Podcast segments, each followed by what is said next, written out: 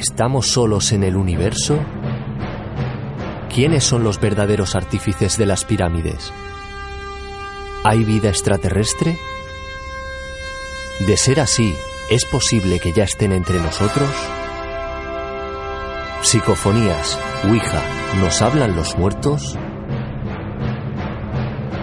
Némesis Radio, viajando a lo desconocido, sobrepasando el horizonte de la conciencia. Programa dirigido y presentado por Antonio Pérez y José Antonio Martínez. Todos los jueves y domingos a las 9 de la noche en Radio Inter, región de Murcia.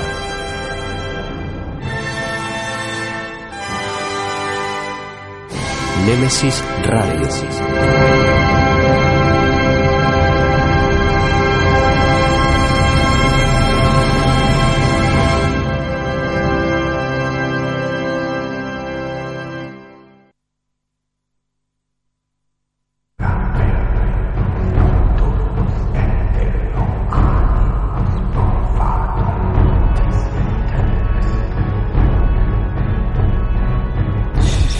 Muy buenas noches y bienvenidos a Nemesis Radio, este rinconcito del misterio donde, como de costumbre, os traemos una buena dosis de esos misteriosos temas que tanto nos gustan.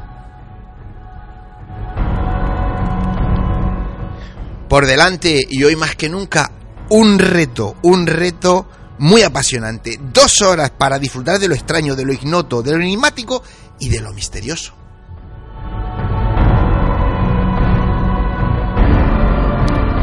A los que estéis escuchándonos en este momento y a los que más tarde os descargaréis el podcast. Gracias, gracias a todos por acompañarnos y por vuestra fidelidad. Esta noche, y sin que sirva de precedente, a los mandos técnicos de control tenemos al jefe de los técnicos de Intermurcia, a José. Y ante los micrófonos, pues a José Antonio Martínez y a quien nos habla, Antonio Pérez.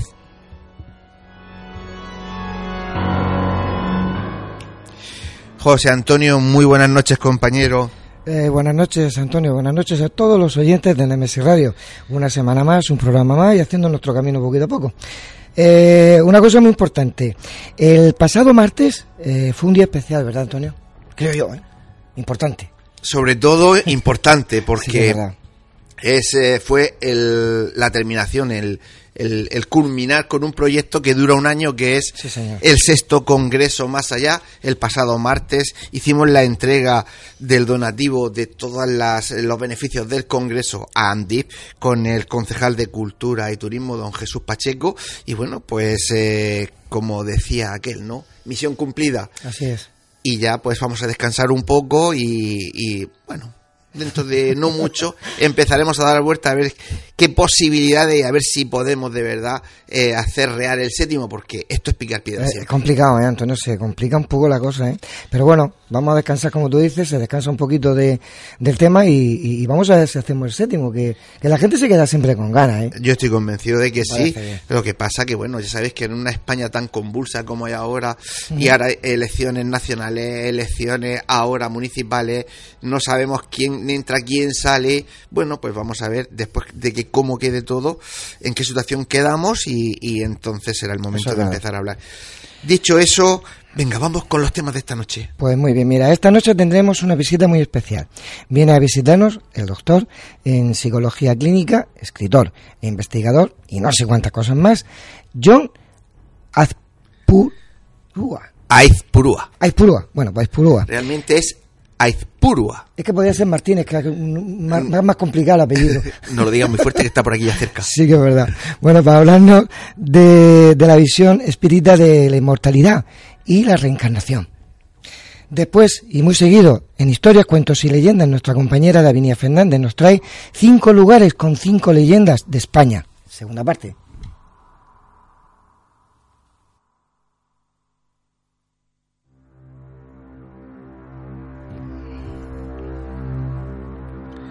Ahora, que siempre te adelantas. Sí que es verdad. Dale caña. Y en esos pequeños relatos eh, que dejaron huella en el mundo del misterio esta noche, el maestro Fernando Jiménez del Oso nos hablará de ¿existen los fantasmas?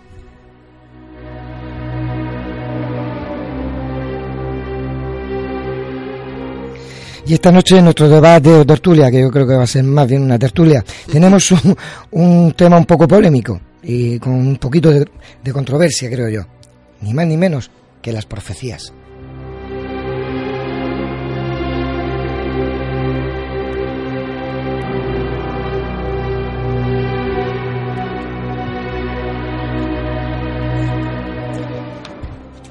El camino es largo y está a punto de comenzar. Con pinches de la noche. Poneros cómodos, agudizar las orejas, que empezamos.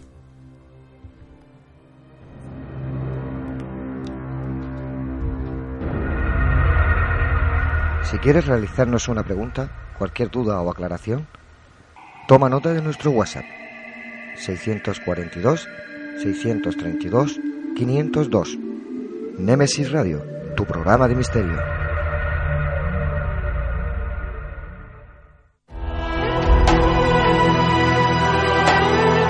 Están escuchando Némesis Radio con Antonio Pérez y José Antonio Martínez.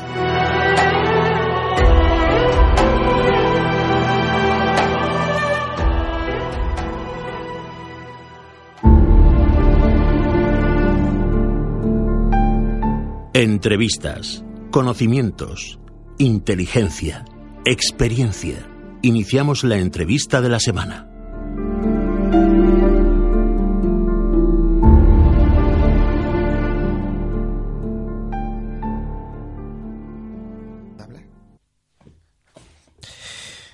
Bueno, pues eh, como decía mi compañero José Antonio hace un momento. Esta noche viene a visitarnos el doctor en psicología clínica, escritor e investigador John Aizpurua. Pues eh, buenas noches, John, y bienvenido a Nemesis Radio. Hola Antonio y al amigo José Antonio, al amigo operador técnico, pues un saludo muy afectuoso, gracias por la invitación y un saludo cordial a tu audiencia. Entiendo que es vasta y que el programa llama mucho la atención. Pues eh, muchísimas gracias. De verdad que para, para mí es un honor porque hace muchísimos años que, te sigo. Lógicamente conoces a muchísima gente durante toda tu vida y te cuesta más quedarte con las caras. Yo me refiero a ti, no, no a mí, ¿no? Pero nosotros nos conocemos hace 20 años en el primer congreso que se hizo en Ellín de vida después de la vida, que hoy día se hace en, en, Albacete y lo lleva Rafael Campillo. En ese primer congreso que tuve la suerte de estar, tú también estabas, y muy poco, pero, pero algo sí que departimos, sí. Y la verdad es que me encantó muchísimo la experiencia de poder eh, conocer de primera mano, pues, eh, gente tan importante como tú y con tanto bagaje.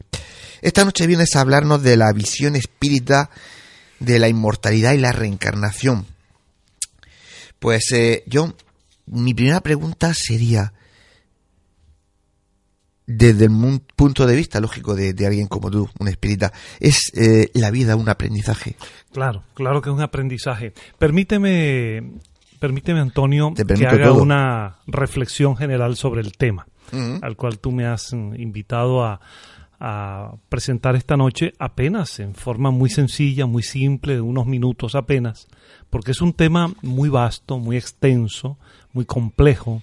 De hecho, hay capítulos enteros de los libros de historia del pensamiento universal que se ocupan fundamentalmente de esto, de la inmortalidad, de la posible inmortalidad del alma, y que atiende a la respuesta esencial acerca de qué somos, cuál es el sentido de la vida, qué hacemos aquí, de dónde venimos, a dónde vamos, en fin, acerca de una comprensión global del ser humano.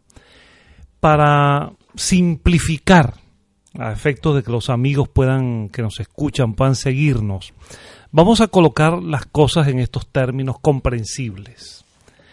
Hay como dos respuestas básicas en el ámbito de la filosofía acerca de cuál es el sentido de la vida. Una respuesta parte de aquel concepto que por comodidad ahora llamamos materialista, que considera que los seres, la vida es un proceso meramente orgánico y que particularmente los seres humanos somos seres biológicos que nacemos, crecemos, nos desarrollamos, nos multiplicamos y terminamos. Y no hay ningún tipo de permanencia de algún tipo de conciencia después de la muerte. Eso por comodidad del lenguaje ahora lo vamos a llamar la respuesta materialista. Y por antagonismo hay una respuesta distinta, genérica, que admite que en la vida, además del elemento evidente de orden material, subsiste, hay un sustratum de orden energético o espiritual que tiene el atributo o la propiedad de sobrevivir a la muerte. Eso ahora por comodidad filosófica lo vamos a llamar la respuesta espiritualista. De modo que materialismo y espiritualismo son como los dos polos fundamentales de esta reflexión acerca de la vida. Obviamente, la tesis de la inmortalidad del alma, de la cual ahora hablaremos, se inscribe dentro de la perspectiva espiritualista. De modo que, ahora bien, dentro de esta tesis es fácilmente eh, comprensible que existan numerosas interpretaciones. Vamos a ponerlo para los amigos que nos escuchan en esta forma simple. Las distintas religiones, desde las formas más primarias hasta las construcciones teológicas fundamentales de religiones como por ejemplo tan importantes como las monoteístas occidentales, el judaísmo, el cristianismo, el islam, así como religiones de otras procedencias, asiáticas, orientales u otras en el mundo, todas tienen como un denominador común en la aceptación de que hay una base espiritual de la vida. Para un cristiano, cualquiera sea su denominación, católico, protestante, ortodoxo, para un judío, igual que para un islámico, para un budista, para un hinduista, un, partidario del Shinto, del Tao, hay una idea central. Después de la muerte hay una sobrevivencia de aquello que se puede llamar de muchas maneras. Ego, conciencia, eh, noesis, espíritu, alma, como quiera llamarse. Ese es el denominador común. Pero obviamente cada doctrina religiosa tiene su propio concepto acerca de cómo entender ese principio espiritual. De modo que dentro del espiritualismo caben, en primer lugar, todas las religiones y luego las filosofías espiritualistas. Ya en los tiempos clásicos de Grecia, en el periodo eh, particularmente socrático, Platón y luego Aristóteles se ocuparon de desarrollar un pensamiento reflexivo acerca de las ideas del alma, que obviamente en Platón y Aristóteles eran muy diferentes. Y luego las corrientes del pensamiento que surgieron dos mil años atrás, que se fueron desarrollando en la antigüedad, en el medioevo, en el, en el renacimiento, hasta las corrientes filosóficas esotéricas, que sobre todo se, se, prefiguraron en el siglo XVIII, aparecerían las formas primarias del ocultismo, el esoterismo, luego en el siglo XIX el espiritismo con la obra de Allan Kardec, la teosofía de Blavatsky, el martinismo y otras corrientes más todas también son formas de pensamiento espiritualista. De modo que este es un mundo muy vasto y complejo y no tenemos, Antonio, la pretensión de agotarlo apenas en unos minutos. Entonces, eh, como soy partidario en una visión libre pensadora, no fanática, no pegada a ningún dogma, sino como una reflexión racional, soy partidario de la visión espírita propuesta por Allan Kardec, yo resumo todo lo anterior diciendo, la tesis de la inmortalidad del alma y dentro del contexto espírita, la visión evolutiva del espíritu, a través de vidas sucesivas, que forma la doctrina de la reencarnación, que no le pertenece al espiritismo, que no fue inventada por el espiritismo, que no fue descubierta por el espiritismo, que le es muy anterior, sin embargo tiene en, la, en el pensamiento espírita a partir de la obra de Kardec, tiene un fundamento importante porque Kardec intentó darle una base experimental a la posibilidad de comprobar la inmortalidad del alma y el destino del alma en vidas sucesivas. De modo que quizás, dicho de esta manera, todo espiritista obviamente es espiritualista, pero no todo espiritualista es espiritista. Y el espiritismo cardesiano tiene una propuesta Mm, filosófica, ética, que intenta basarse en algunos argumentos de tipo experimental, sobre los cuales podríamos ahora decir algo acerca de por qué en la visión espírita, que es a lo que tú me has invitado que te hable hoy, claro, claro. en la visión espírita, la inmortalidad del alma es más que un concepto de fe, es fundamentalmente un supuesto racional y en la visión espírita, a través de algunos procesos, tiene una posibilidad de demostración experimental. Claro, eh, queda muy claro que el, alma espíritu, como bien has dicho tú, eh, es inmortal, pero mm, mm, una pregunta que a mí personalmente, que, no, sé mucho de, este tema, eh, ¿por qué el alma es inmortal, es inmortal si todo lo que nos rodea en, en nuestro mundo, todo tiene un principio y un fin, ¿por qué el alma es inmortal? Sí, aunque quizás se podría extrapolar el famoso aforismo que viene de los tiempos de Lavoisier, de que en la naturaleza nada se crea y nada se destruye, todo se transforma. De la energía, sí. Y podría ser que los procesos biológicos también tuviesen algún tipo de, continuidad y de transformación. El hecho, Antonio, es que en todos los tiempos, por intuición, por creencia, luego por dogma o por algunas otras eh, eh, expresiones, se, se tiene la idea de que la muerte no es el fin de la vida y que podría haber un proceso de continuación, de continuidad. Y hay, a lo largo de todos los tiempos, hay suficientes elementos de tipo antropológico, de tipo cultural, que parecieran insinuar que las impresiones, las experiencias cotidianas y experiencia en el hecho de la muerte asomaran la posibilidad de la inmortalidad.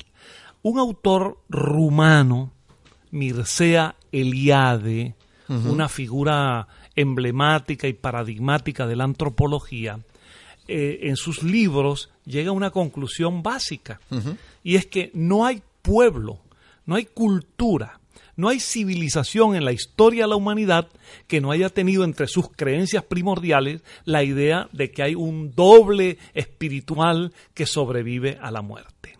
Esto, por supuesto, no es una prueba científica porque la historicidad de una idea, el hecho de que a lo largo del tiempo una idea haya sido perseverante o persistente no es una prueba científica. Ah, de hecho, hemos tenido muchos siglos con ideas muy constantes y luego la ciencia demostró que no eran verdaderas. Pero la historicidad tiene un valor cultural importante. Ahora bien, desde el punto de vista religioso, hay en todas las doctrinas y todos todas las instituciones, hay experiencias que vale la pena tomar en cuenta. En todas estas creencias religiosas, cada una según la idiosincrasia de los creyentes, hay apariciones, hay milagros, hay experiencias que en la religión se consideran sobrenaturales, en la visión espírita son fenómenos naturales, pero en la visión religiosa son sobrenaturales, pero no se puede descartar el repertorio de fenómenos a lo largo de miles de años, donde seres que han fallecido aparecen, dan informaciones, eh, eh, anticipan informaciones, establecen conceptos premonitorios, dan informaciones a sus seres queridos. Y luego, y luego ya con el desarrollo eh, de, la cultura, por ejemplo en la aparición del, ya cuando el espiritismo se configura con Kardec, eh, por ejemplo en su obra el libro Los Mediums, luego del libro Los Espíritus, hay allí un conjunto de informaciones de eso que solemos llamar las experiencias de comunicaciones de los espíritus, que no son otros que los seres fallecidos, los seres desencarnados, no son, aunque respetamos las creencias religiosas, no son exactamente ángeles o demonios, son seres humanos en otra dimensión. Y las manifestaciones mediúmnicas, las manifestaciones de, eh, de expresión, de, de, aparición, de comunicación eh, físicas, con mayor efecto físico o intelectuales de los espíritus, forman capítulos enteros, bibliotecas enteras. De modo que hay, además de la intuición, de la experiencia histórica, de los fenómenos sobrenaturales que ahora en este momento los llamaríamos así, hay todo un mundo de experiencias que no solo el espiritismo recoge, luego la investigación psíquica inglesa, Psychical Research, la metapsíquica francesa, la parapsicología que surge en Europa y se consolida luego en Estados Unidos con los trabajos de Rhein y otros más, las, los nuevos procesos de investigación en el mundo, incluso los diseños experimentales para poder comprobar que hay entidades espirituales que se manifiestan, nos dan, nos asoman un mundo, si no de evidencias absolutas, por lo menos de inferencias y de caminos probables para esta idea. Y te dejo este tema ya adelantado. Y dentro de la visión espírita, la inmortalidad se complementa con la visión de la reencarnación, el proceso evolutivo del espíritu a través de ser, a través de vida sucesiva, sobre este proceso hay muchísimos fenómenos e investigaciones, incluso universitarias. De hecho, eh, tú decías evidencia. Yo no conozco ninguna cultura que, haya dejado parte de su memoria escrita que, no hable precisamente de, esos desencarnados, de esos. Sin embargo, nos encontramos con gente hoy día y de ellos muchos eh, científicos que dicen mm, nadie viene del más allá a contarnos si de verdad existe o no existe, con lo cual no existe ese más allá. Claro, ¿cómo a esa gente se le puede, eh, eh, iba a decir convencer, no hace falta, hacer entender que efectivamente hay más que evidencias de que tras desencarnar, nuestro alma, nuestro espíritu, sigue, sigue funcionando y puede dejarnos mensajes. Y de hecho ocurre, y ocurre con más frecuencia de la que solemos pensar. Lo que ocurre, Antonio, esto es también un proceso que los psicólogos estudiamos mucho, que llamamos ceguera selectiva.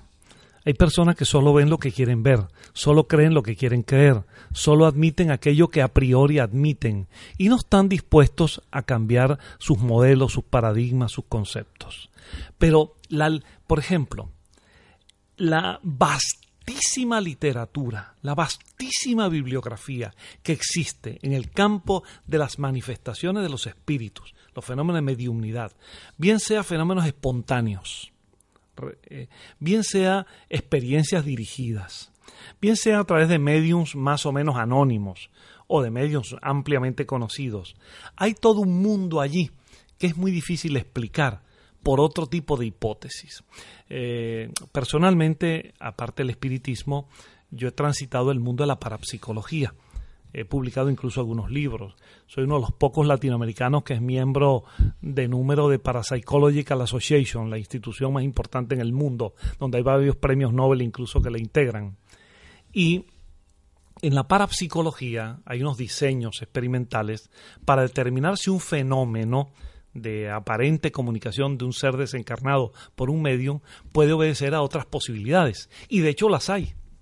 De hecho hay fenómenos atribuidos a espíritus que son francamente expresiones del inconsciente de la persona. Hay una serie de posibilidades de explicación que no requieren la hipótesis de un espíritu desencarnado.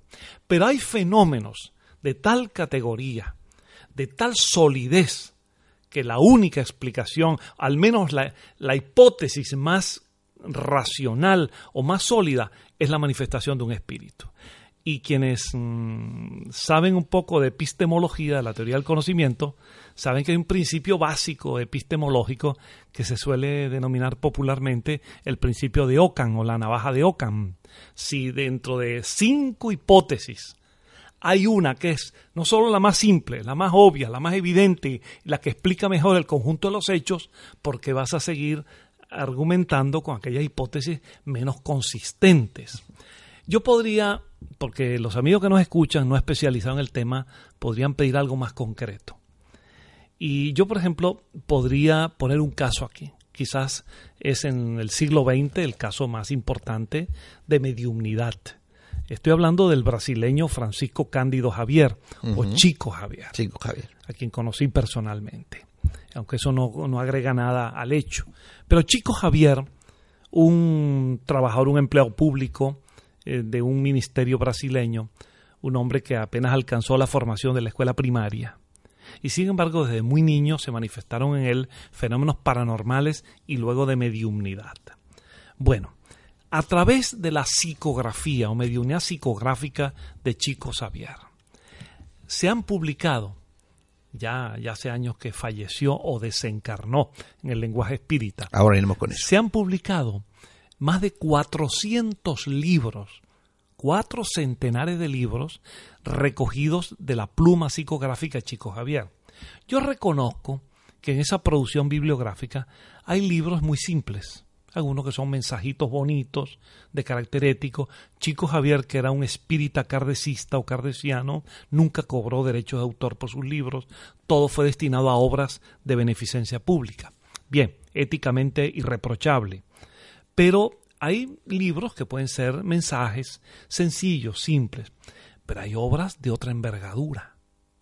Allí hay, por ejemplo, una colección de romances novelados para que nos conocemos un poco de literatura, que hay que tener un dominio de la prosa, hay que tener una, una calidad para escribir. cualquiera puede escribir una novela, eh, pero una novela digna de ese nombre se requiere una calidad, eh, una formación y se requiere un estilo y una, un dominio de la lengua. Bueno, hay por lo menos unas varias docenas de romances novelados algunos de ellos han sido llevados al cine ya en Brasil, y otros romances históricos que, que, están perfectamente ubicados en el contexto, por ejemplo, de la Palestina de hace dos mil años. Que por favor, ¿cómo puede estar eso explicado por el inconsciente de este hombre que si solo hubiera vivido una vez, como es la tesis antirreencarnacionista, ¿de dónde puede extraer semejante volumen de información? pero luego me coloco en otra tesitura. En las obras de Chico Javier, Antonio, en las obras de Chico Javier, hay obras donde los espíritus que se manifiestan afirman ser físicos, biólogos, médicos, y el lenguaje empleado en esa literatura psicográfica es perfectamente adaptable a la visión médica. Y escapa totalmente a Chico Javier. Escapa, supera, pero no hay comparación entre lo que esa persona puede lograr consciente o inconscientemente. Chico Javier fue sometido, por ejemplo, a experiencia de laboratorio con registros electroencefalográficos, porque algunos psiquiatras pudieron pensar que tal tipo de fenómenos puede obedecer a alguien con algún tipo de trastorno. Y se hicieron los electroencefalogramas con un diseño experimental antes de un trance, en el trance y después del trance las modificaciones en las ondas son de tal eh, expresividad que revelan en una hipótesis materialista eso habría ocurrido, como se dice aquí en España, un ictus, un, un, un, un, un, ataque eh, eh, cardio, cardio no, un ataque cerebrovascular. Bueno, y sin embargo no es así, es un trance mediúnico del cual sale. Hay una obra, por ejemplo, de Chico Javier, que eso se puede consultar perfectamente por internet en portugués porque no ha sido traducido a otros idiomas por la dificultad que entraña el lenguaje poético para ser traducido. Esa obra se llama El Parnaso do Túmulo, o sea, el Parnaso del más allá, los poetas del más allá. Allí están 60 poetas desencarnados, fallecidos, brasileiros y portugueses. algunos de ellos muy conocidos de paso. Cualquier persona que conozca un poco del ars poético, el lenguaje poético, sabe que tú podrías imitar a, a, Lorca y te saldría algo más o menos parecido, pero no serías Lorca. Tú puedes imitar a Neruda o a Rubén Darío. Sí, pero en una frase. En una frase. Pero poco más. Pero que sea capaz de que 60 poetas puedan ser capaces de construir sonetos, el manejo del endecasílabo, la rima poética, con el estilo específico de cada uno de ellos, ese libro fue sometido a la Academia Brasileira de las Letras. Y el dictamen es muy interesante de la Academia, que estudiaron los 60 poemas escritos de esa manera. Y el examen termina, la evaluación de la Academia Brasileira termina diciendo que si bien no se pueden pronunciar por si aquello es un fenómeno trascendental que implique la intervención de entidades desencarnadas o fallecidas, ellos no se pueden pronunciar sobre eso, literariamente hablando, los 60 poemas no solamente son impecables, sino que además corresponden perfectamente con la rima, la métrica y la lírica de cada uno de ellos. ¿Cómo explicar eso? Ahí es donde vamos, ¿no? Ahí cuando yo digo que seguramente no hablamos solo de evidencia, sino de algo más. Eh, estamos hablando mucho de espiritualidad, pero de desencarnados no, no hemos hablado mucho. Eh, ¿Cuántas veces encarnamos y desencarnamos? Ah, de reencarnación. Mira, la, hay muchas teorías y muchas ideas. La visión espírita es que la reencarnación es un proceso natural dentro del mecanismo de la evolución del ser. Hay a veces juegos, algunas majaderías además, que parten de criterios cabalísticos, numéricos, que intentan decir que después siete años, siete veces siete, o que el número tal, o interpretación apocalíptica. La visión espírita trata de ser mucho más racionalista y más apegada a los hechos, incluso a las investigaciones. Lo, cada ser humano es como su huella dactilar, único e irreproducible.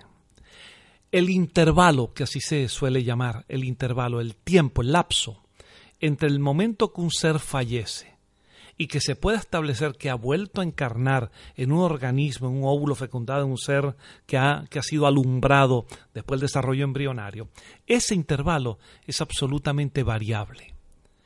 Hay entidades que reencarnan con mucha rapidez, eh, donde el lapso temporal es muy corto, y hay entidades que esos lapsos son mucho más prolongados. En la visión espírita tenemos este concepto es una hipótesis, pero no deja de ser interesante. Y, esto puede llamarle la atención a la gente que nos escuche, hasta contrariar alguna opinión. Eh, hay una proporcionalidad entre ese lapso y el nivel evolutivo del espíritu. Cuanto más elevado moral, intelectualmente, éticamente es el espíritu, las distancias reencarnatorias son mayores. Cuanto más apegado está el espíritu que ha desencarnado, que ha fallecido, que se ha liberado de ese cuerpo, cuanto más apegado está a elementos de tipo, voy a decirlo ahora, instintivo, pasional, material, seres que han fallecido víctimas del alcoholismo, el delirium tremens, que han fallecido por la drogadicción o, un, o que han fallecido víctimas de sus desórdenes, vamos a decirlo así, sus necesidades de estar apegados a la carnalidad, a la corporalidad, le hacen reencarnar con mayor premura, como si en su proceso evolutivo fuera más necesario. Por eso es que inferimos que seres de luz, espíritus altamente evolucionados, hablo de Jesús de Nazaret, hablo de Siddhartha Gautama, hablo de Lao Tse, o de u otros a lo, de antes o de ahora, sus, sus mm, espacios antes de volver a encarnar son mucho mayores. En cambio, nosotros, criaturas muy sencillitas, muy elementales y con infinidad de limitaciones y dificultades, venimos más rápido. Claro, John, pero eh, en esos espacios tan largos donde ellos eh, no encarnan, ¿dónde están? En otro plano. Es, otra, es cuestión de dimensiones. Eh, planos a los cuales desconocemos mucho. Desconocemos mucho. Son una suerte de universos paralelos espirituales. Son otros campos. Hay un libro, hay un libro que ya está en español, fue editado aquí en España. Yo lo había leído en portugués, pero su idioma original fue el alemán, que publicó el doctor Carl Miller en Zurich. Se llama Reencarnación basada en hechos. Y ese libro está en español, ha editado aquí en la capital española. Ese es uno de los trabajos relativamente modernos, porque hace cuatro décadas que se publicó, que tiene una recopilación de casos de reencarnación en todo el mundo, eh, en distintas culturas, eh, basándose en los trabajos de Ian Stevenson y la Universidad de Virginia en los Estados Unidos, investigaciones de Banerjee, investigaciones de otras personas, recuerdo espontáneo. Catalogó varios miles de casos en los cuales se podía llegar a una información concreta acerca del intervalo. ¿Cuánto tiempo duró?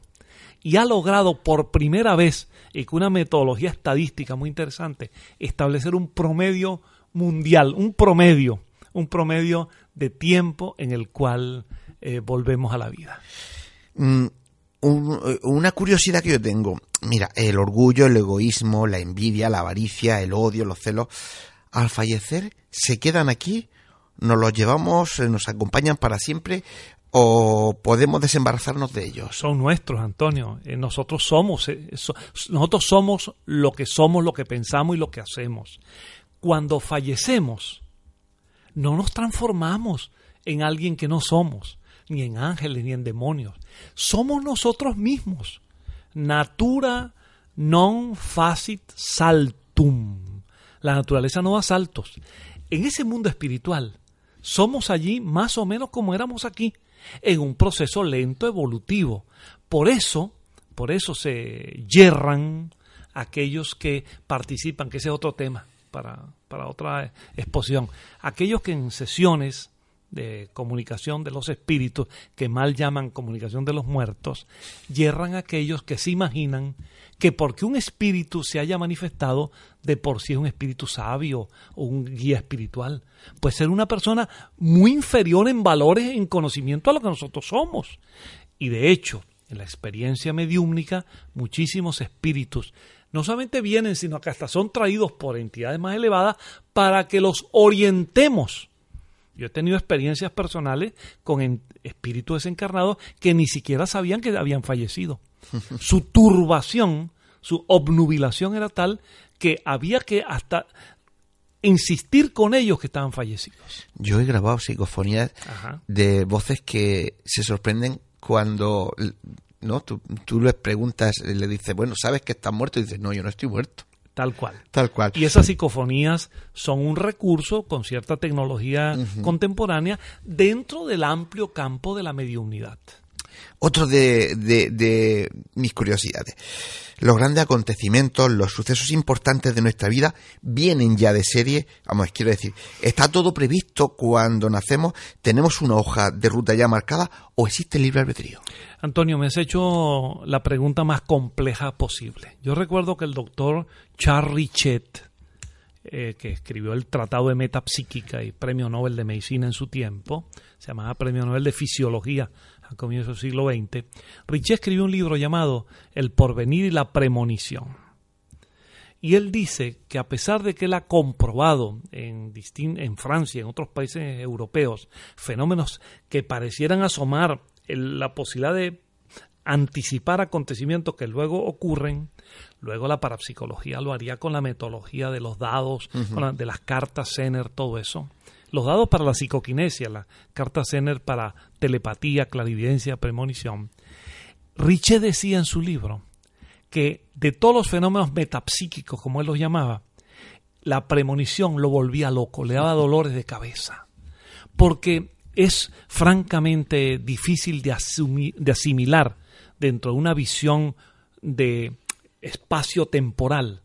Es muy difícil asumir que un acontecimiento que no ha ocurrido en nuestras coordenadas pudiera ahora saberse y predecirse y luego acontece, porque eso obliga a algunas preguntas lógicas, elementales como las que tú haces. Eso significa que el mundo está predeterminado, están ya las cosas preelaboradas. ¿Quién sería ese ser, ese totum, ese ser superior que sería capaz de hacer las cosas antes y luego las de nosotros las, las podríamos antes acceder a ellas. Mira, este es un tema sobre el cual hay muchas lagunas y yo suelo remitirme mucho a las hipótesis. Y me gustaría solamente decir esto. Eh, no conocemos todos los procesos, no solo materiales, sino espirituales. Estos estas nuevas revelaciones como este agujero negro que acaba de ser expuesto, aunque Einstein no es que había hecho premonición, sino a simple una relación física de sus estudios, pero se anticipó, eh, lo, que nos, mm, lo que nos lleva a la actitud de humildad, de no pensar que en el estado en que nos encontramos lo sabemos todo. Yo prefiero mirarlo de esta manera, ya en un plano más ético y más antropológico, aunque no, el tema es mucho más complejo de la premonición. Pero me gustaría decir esto. Hay como una combinación entre dos fuerzas fundamentales. El albedrío, algunos llaman libre albedrío, pero es una redundancia. Si es albedrío es libre. El albedrío y el determinismo. Buen apunte. Sí, albedrío. Pero bueno, a mí me gusta, yo como profesor universitario sucumbo a las majaderías lingüísticas también. Eh, el albedrío y el determinismo, ¿ves? Eh, obviamente tenemos libertad. Un ser humano, por evolución, ha adquirido más que otras especies en la escala zoológica, más la capacidad de escoger entre opciones, que es la libertad. Hay varias opciones y podemos escoger yo me permitiría colocar las cosas en el plano de la vida y de las vidas en esta relación. Somos libres para sembrar, pero estamos determinados a recoger aquello que hayamos sembrado. Lo coloco en términos muy elementales de la agricultura. Si un campesino tiene la opción en una cosecha, para una cosecha determinada, tendría dos o tres opciones. O siembro melones, o siembro un cereal, o siembro una leguminosa. Bien. Y él hace estudios, mira, establece el agua, el clima, y, y toma una decisión. Y decidió por los melones. Es seguro que él va a recoger melones. Si tú siembras melones, no vas a recoger un grano. Si tú en la vida siembras con tu conducta valores positivos, una actitud honesta, educación, virtud, trabajo, tratas de corregir supersticiones y charlatanerías, tratas de actuar con honradez en la vida, ser mejor ser humano, mejor familia, mejor ciudadano, tú de una u otra manera vas a recoger eso. Pero si una persona un joven que lamentablemente se extravía en el camino. Y en lugar de estudiar y pensar como un profesional, sucumbe por distintas razones, al licor, a la droga, se convierte en un violador, hasta en un homicida. Esa, eso que está sembrando en la vida va a condicionar lo que él va a recoger. Termino con esto. Somos libres, tenemos una gran libertad para escoger opciones y para sembrar. Pero una vez que sembremos, estamos obligados a cosechar lo que hayamos sembrado. Con la ventaja para quienes somos reencarnacionistas de que en esta vida los problemas que tengas, incluso por lo graves que sean, alguna vez, si no ahora, en lo que viene, los podrás resolver porque no hay penas eternas, no hay condenas eternas. Y si alguna vez yo puedo utilizar el verbo condenar, lo digo de esta manera. Estamos condenados pero a la felicidad. Pues eh, no nos queda ya prácticamente tiempo, así que, eh, pero hay una última cuestión. Tengo muchísimas, pero es que no tengo tiempo esta noche para más. Eh, ¿Tienen mucha influencia los espíritus en los acontecimientos de la vida? Escuetamente. Sí, sí influyen influyen y por supuesto, ah, según Kardec, influyen más de lo que pensamos, pero nos van a influenciar en la medida que nosotros lo permitamos, Antonio. Si una persona, repito el valor ético, que para el espiritismo es muy importante, una persona actúa honradamente, honestamente en la vida, lo que va a recibir por sintonía es la influencia positiva de espíritus amigos, familiares, espíritus guías. Si una persona va a un recital poético, allá hay espíritus de poetas que le van a insuflar ideas bonitas. Pero si esa persona se mete en una taberna y se embriaga de lo peor, la influencia que va a recibir va a ser también sumamente negativa. Así que lo voy a decir con esta frase muy curiosa. Lo voy a decir con esta frase muy curiosa. Según el refrán castellano, dime con quién andas y te diré quién eres. Y te diré quién eres. Yo ahora te lo voy a poner al revés y a los amigos que nos escuchan. Dime quién eres y yo te voy a decir con quién andas. Muy bien. Pues eh, con eso nos vamos a quedar, John. La verdad es que es un verdadero placer tenerte aquí esta noche.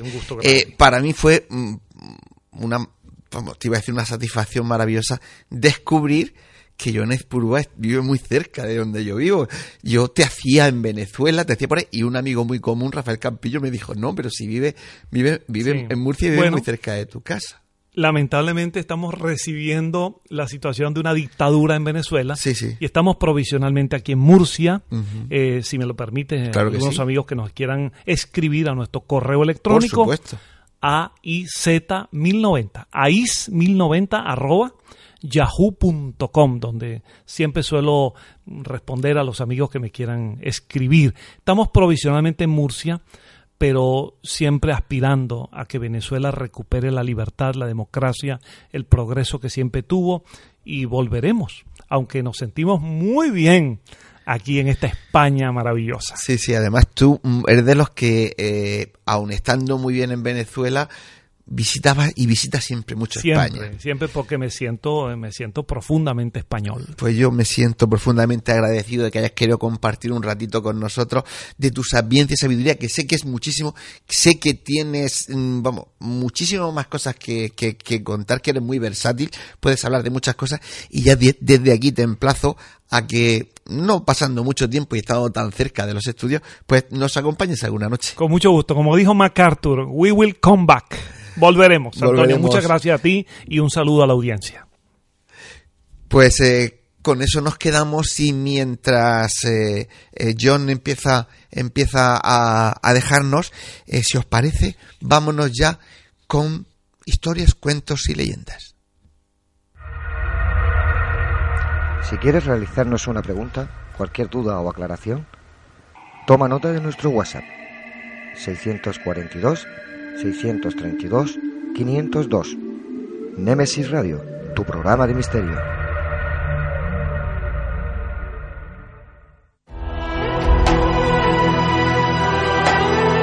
Están escuchando Némesis Radio con Antonio Pérez y José Antonio Martínez.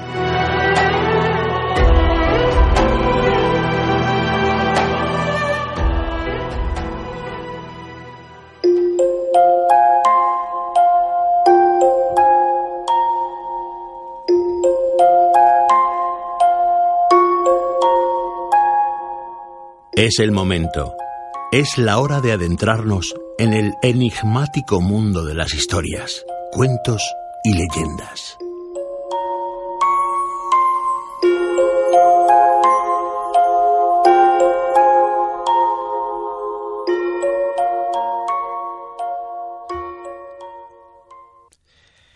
Pues eh, nuestra compañera Davinia Fernández esta noche viene a contarnos cinco lugares con cinco leyendas de España. Recordad que esta es la segunda parte. Eh, y es de un recopilatorio con algunos de los sitios más emblemáticos para los amantes del misterio en nuestro país. ¿Cuántos de ellos habéis visitado? Pues eh, poner bien el oído o como yo digo, agudizar las orejas, aunque me han llamado la atención, me han dicho una cosa, la oreja es interior, tal. Bueno, pues eh, en la huerta toda la vida hemos dicho tirar, tirar de las orejas, ¿no? Pues yo digo, agudizar las orejas y vamos a escuchar lo que nos cuenta Davinia.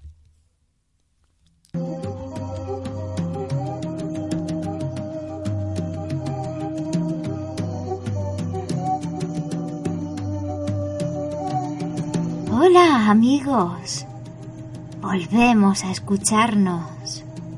No hace mucho os relataba una serie de historias clásicas, una serie de historias de las más conocidas, algunas muy tradicionales, algunas de las más especiales de España. Pero no eran todas las que tenía en mente en ese momento. Hoy estamos aquí en Nemesis Radio para viajar una vez más por multitud de sitios de toda la geografía española y vamos a ver cuántas de las historias que os voy a mencionar hoy conocéis.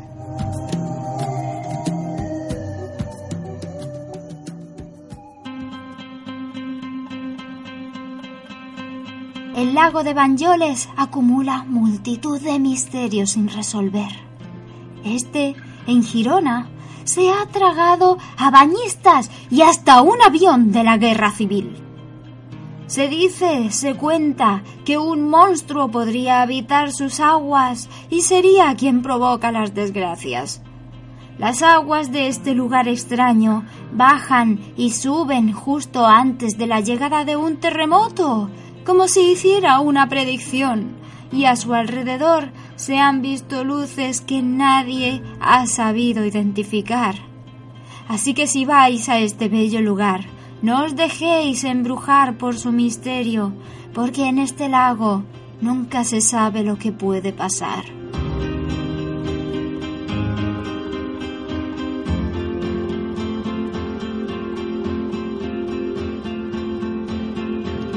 Y nos adentramos cada vez más en la España profunda, llena de historias. Si hay una que es mediática sobre todas las demás, esta es la de las caras de Belmez.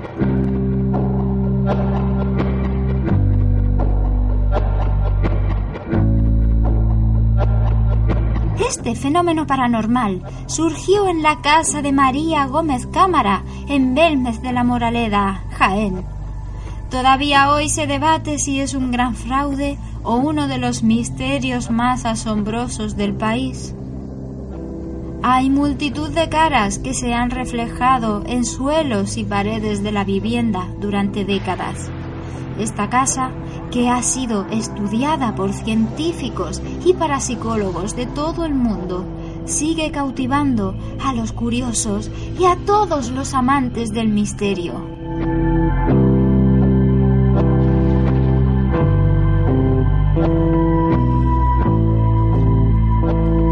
¿Dónde vamos ahora?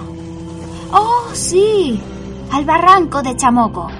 Así se conoce al barranco de Badajoz, un cañón situado en Tenerife. ¿Qué creéis que tiene este lugar de especial? OVNIs. Es uno de los lugares con más avistamientos de luces y de figuras luminosas cuyo origen jamás se ha podido explicar. Son una realidad y están ahí, y muchos dicen que su origen es extraterrestre.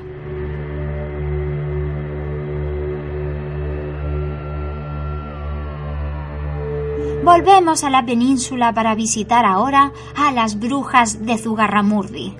Su historia habla de un espíritu protector llamado Akerbelt, al que las mujeres con poderes oscuros adoraban sin cesar. En otras versiones, la adorada era Mari, una diosa de la tierra, a la que se podía encontrar en la cueva de Amboto.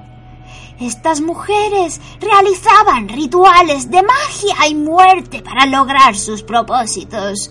Son uno de los mitos más identificativos del País Vasco.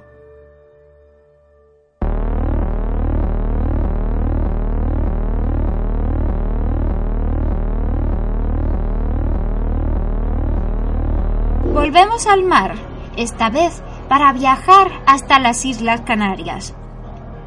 Entre ellas existe una isla llamada San Borondón, muy cerca del Hierro.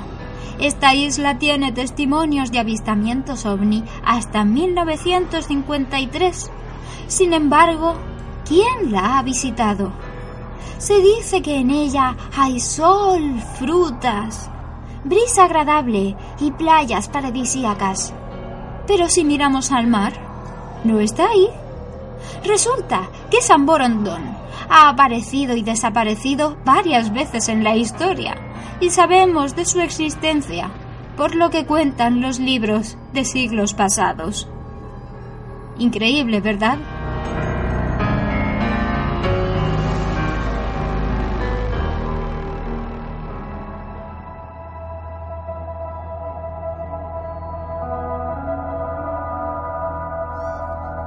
Y estas, amigos, son algunas de las historias que podemos escuchar a lo largo y ancho de España. No son las únicas y no necesariamente las más espectaculares, pero sí son historias que nos hacen preguntarnos cada día si hay algo más allá, algo que no podemos ver, que no podemos comprender. Y por eso seguimos escuchando, por eso seguimos leyendo, por eso seguimos hablando de ellas, seguimos impresionándonos, sorprendiéndonos, preguntándonos, seguimos soñando y no dejamos de fascinarnos con el mundo tan increíble y desconocido en el que vivimos.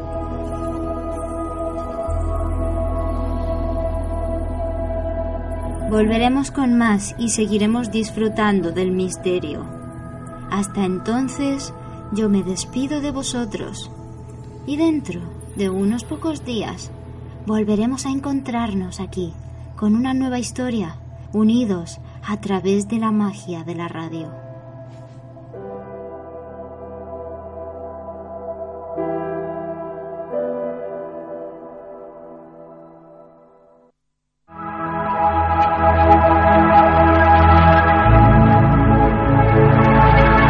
A continuación, os dejamos con una serie de pequeños relatos que dejaron huella en el mundo del misterio.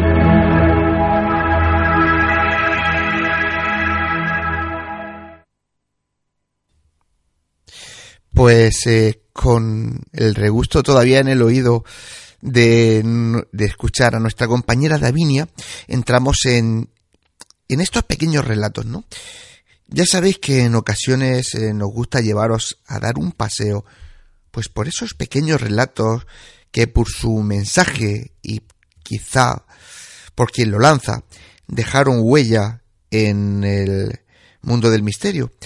Esta noche escucharemos al maestro Fernando Jiménez del Oso hablándonos de si existen los fantasmas. Dicen que mientras alguien nos recuerde, no morimos. Y en Nemesis Radio nunca dejaremos de recordar al gran maestro Fernando Jiménez del Oso. Así que os dejo con él. Vamos a escucharlo.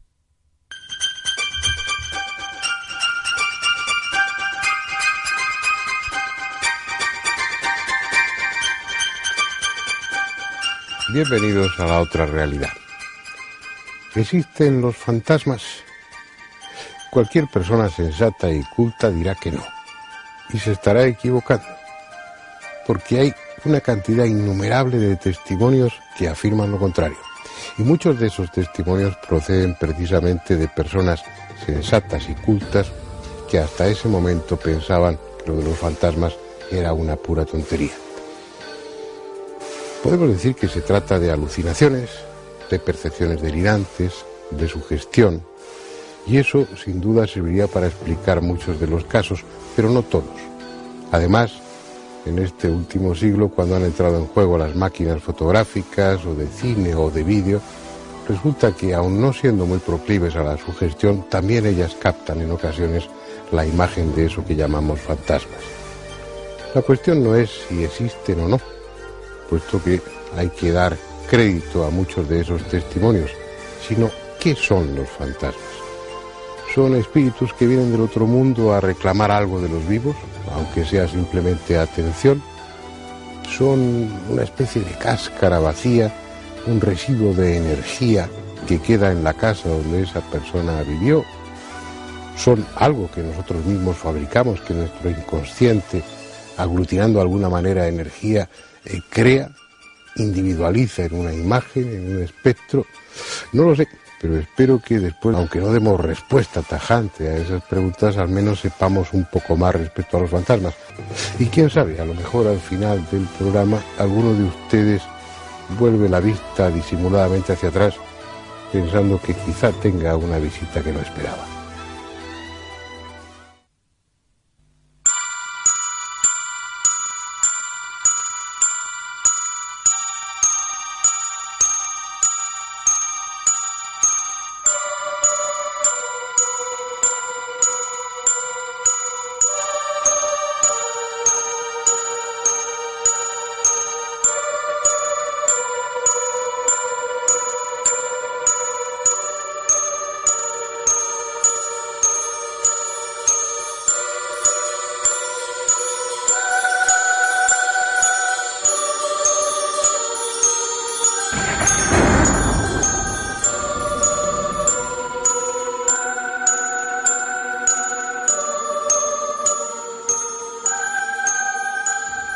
Fantasmas ha habido siempre, o al menos personas que afirmaron y afirman haberlos visto. Algunos son tan clásicos y respetables como el que figura en el Antiguo Testamento, en el libro primero de Samuel. En el relato bíblico, el rey Saúl, inquieto por la próxima batalla contra el ejército de los filisteos, acude a la hechicera de Endor para que invoque al espíritu de Samuel y le diga lo que va a suceder. Al conjuro de la nigromante y ante el espanto de todos los presentes, el espectro de Samuel se presentó, anunciando de paso que el rey Saúl sería derrotado, como así sucedió.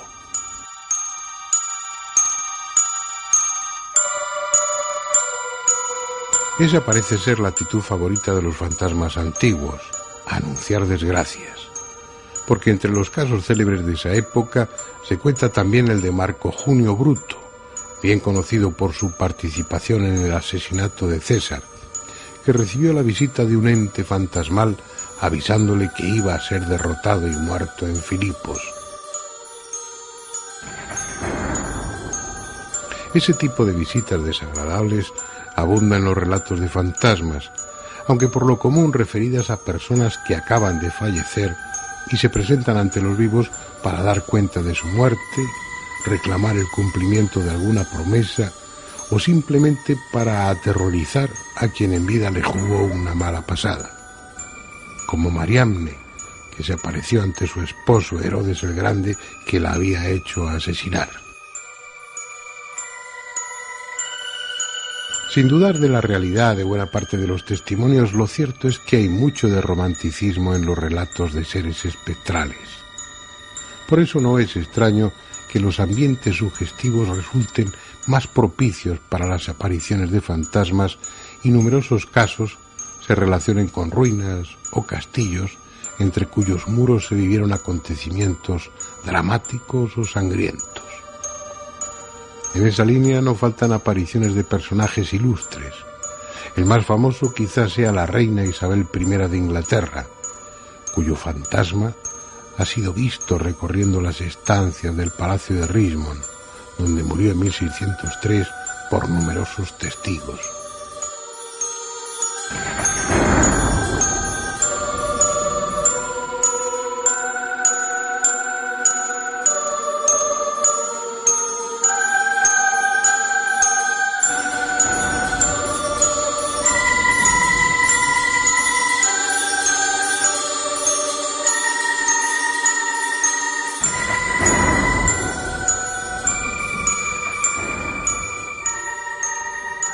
Pero qué ambiente más propicio para la aparición de fantasmas que los salones donde durante el siglo pasado se celebraban sesiones de espiritismo. Además, por entonces ya existían las cámaras fotográficas, aunque la verdad se abusó de ellas para fabricar falsos fantasmas como estos que estamos viendo. Sin embargo, no todos eran falsos. Este que tienen ahora en su pantalla es casi con toda seguridad auténtico. Se trata del fantasma de Cathy King, un espíritu que se materializaba durante las sesiones de la medium Florence Cook, una de las más célebres de Inglaterra, la primera que consiguió materializar un cuerpo humano completo a la luz de entonces, la de gas. Lo que hace de este caso uno de los más interesantes en la historia del espiritismo es que las sesiones de las que proceden estas fotografías se celebraban bajo el control de Sir William Crookes, uno de los científicos ingleses más prestigiosos, que recibió el Premio Nobel de Química en 1907. Lo lógico es pensar que la medium Florence Cook y el fantasma de Cathy King eran la misma persona, sobre todo si se tiene en cuenta el parecido entre ambas. Pero el propio científico certificó que no era así. Aunque parecidas, tenían notables diferencias y además él tuvo la oportunidad de verlas juntas durante una de las sesiones. Así pues, y mientras no se demuestre lo contrario, estas fotografías del fantasma de Cathy King podemos considerarlas como auténticas. Entre ellas hay incluso dos en las que William Crookes aparece junto al espíritu materializado.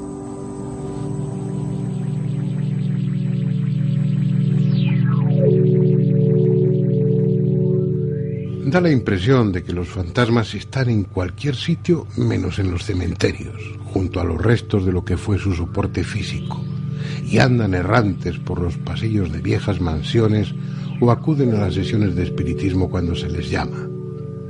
Fotografiarlos no es fácil, pero aún así no han faltado ocasiones en las que aparentemente por casualidad fueron captados por el objetivo y otras en las que ellos parecían interesados en que su imagen quedara recogida en la película sensible.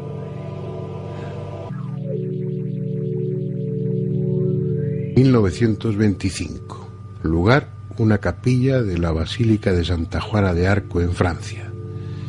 En ella aparece una turista, Lady Palmer, y dos personajes, aparentemente dos sacerdotes que no estaban en el momento de sacar la fotografía, pero que al revelarla aparecieron allí. 1940. Iglesia de San Nicolás en el pueblo inglés de Arundel. Es una parte de la fotografía que en un plano general recogía todo el altar mayor. No había nadie, pero al revelar apareció la figura semitransparente de lo que parece ser un sacerdote oficiando. Es la Dama Parda de Reinham. Fue tomada en 1936.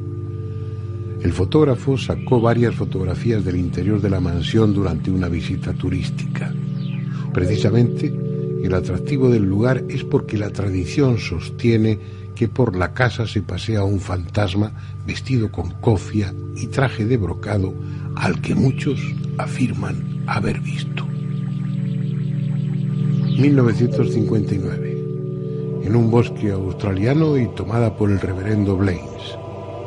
La cabeza y los brazos podrían ser solo una apariencia, una casual disposición de la vegetación del fondo desde el ángulo que cubría la cámara. Pero las líneas definidas del ropaje, una especie de larga falda o túnica, permiten incluirlos sin reparos entre los fantasmas fotografiados.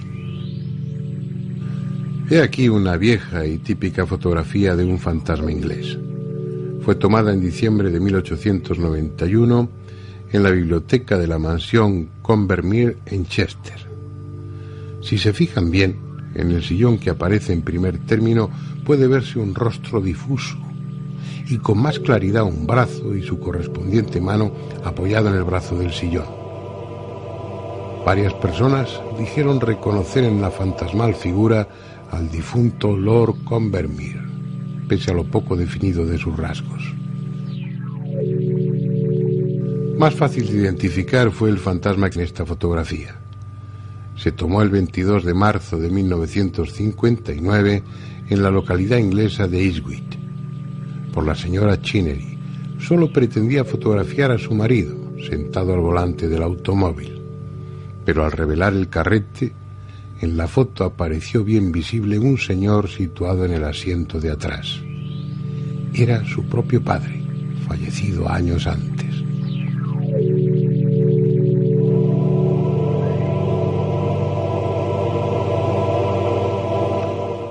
Para finalizar con esta ronda de fotografías clásicas de fantasmas, la que se tomó, como en otros casos, por un turista que visitaba una casa célebre. El turista, un sacerdote canadiense, el reverendo Hardy, y la casa King House, en Greenwich, Inglaterra.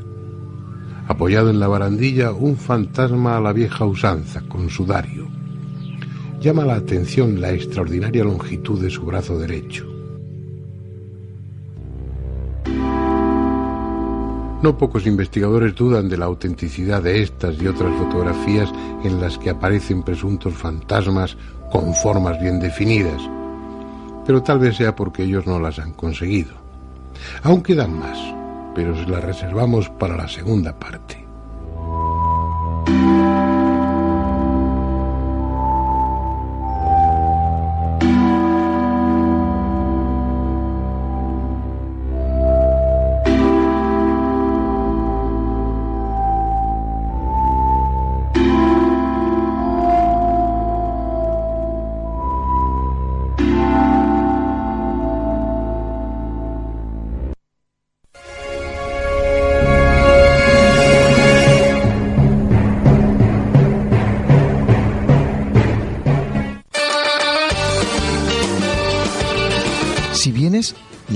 Meseguera se siente. La meseguera se disfruta. Restaurante y Hotel La Meseguera. Por tradición y calidad, no te la puedes perder. Para reservas, al teléfono 968 840352 En la alberca y el mazarrón, La Meseguera. Todo un placer para disfrutar y sentir. Grupo La Meseguera.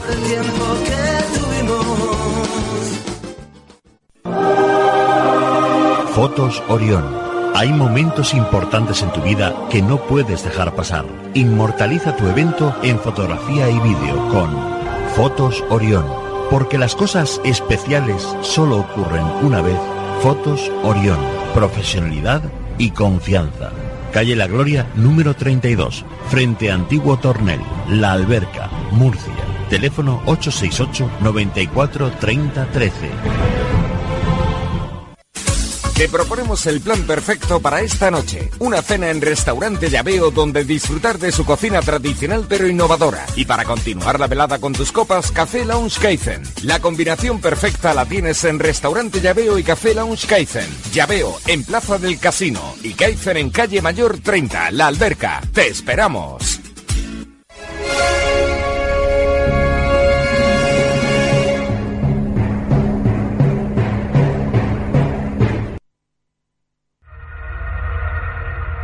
Si quieres realizarnos una pregunta, cualquier duda o aclaración, toma nota de nuestro WhatsApp 642 632 502. Nemesis Radio, tu programa de misterio.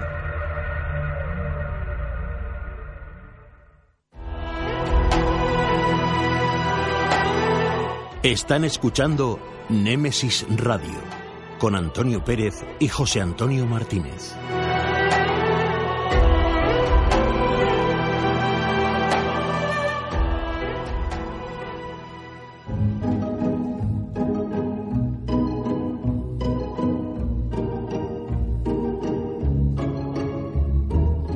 Tertulia.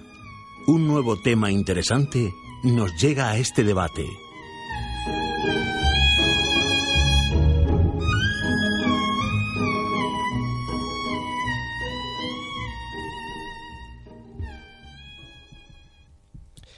Pues eh, ya estamos en tiempo de debate. Y esta noche, como siempre, un tema bastante polémico del que se ha escrito y se escribirá mucho porque ni más ni menos estamos hablando de profecías, de las profecías que, que de vez en cuando saltan a la palestra tras este o aquel trágico suceso que conmociona al mundo. La última vez, como recordaréis, fue hace unas pocas fechas cuando el incendio de Notre Dame. ¿Qué de verdad, de mentira y de oportunismo cada vez que salta a la palestra una profecía de este o de aquel profeta? Hay opiniones para todos los gustos, además de la opinión de nuestros con tertulio, pues nos interesa ver la vuestra, nuestros oyentes. Así que si queréis podéis mandarnos la lo que queráis, opinión, preguntas e incluso información que tengáis, pues a nuestro Facebook y nada, nosotros pues eh, lo leeremos e incluso si podemos lo pasaremos aquí a la mesa. José Antonio esta noche lo tengo entrando y saliendo, ahora mismo está por ahí por control, así que si quieres, desde allí, con el micro aquel, pues eh, haces la, lo que es la intro, como tú le llames, que es la introducción que suele hacer cada vez que tenemos un, un debate. Venga, dale.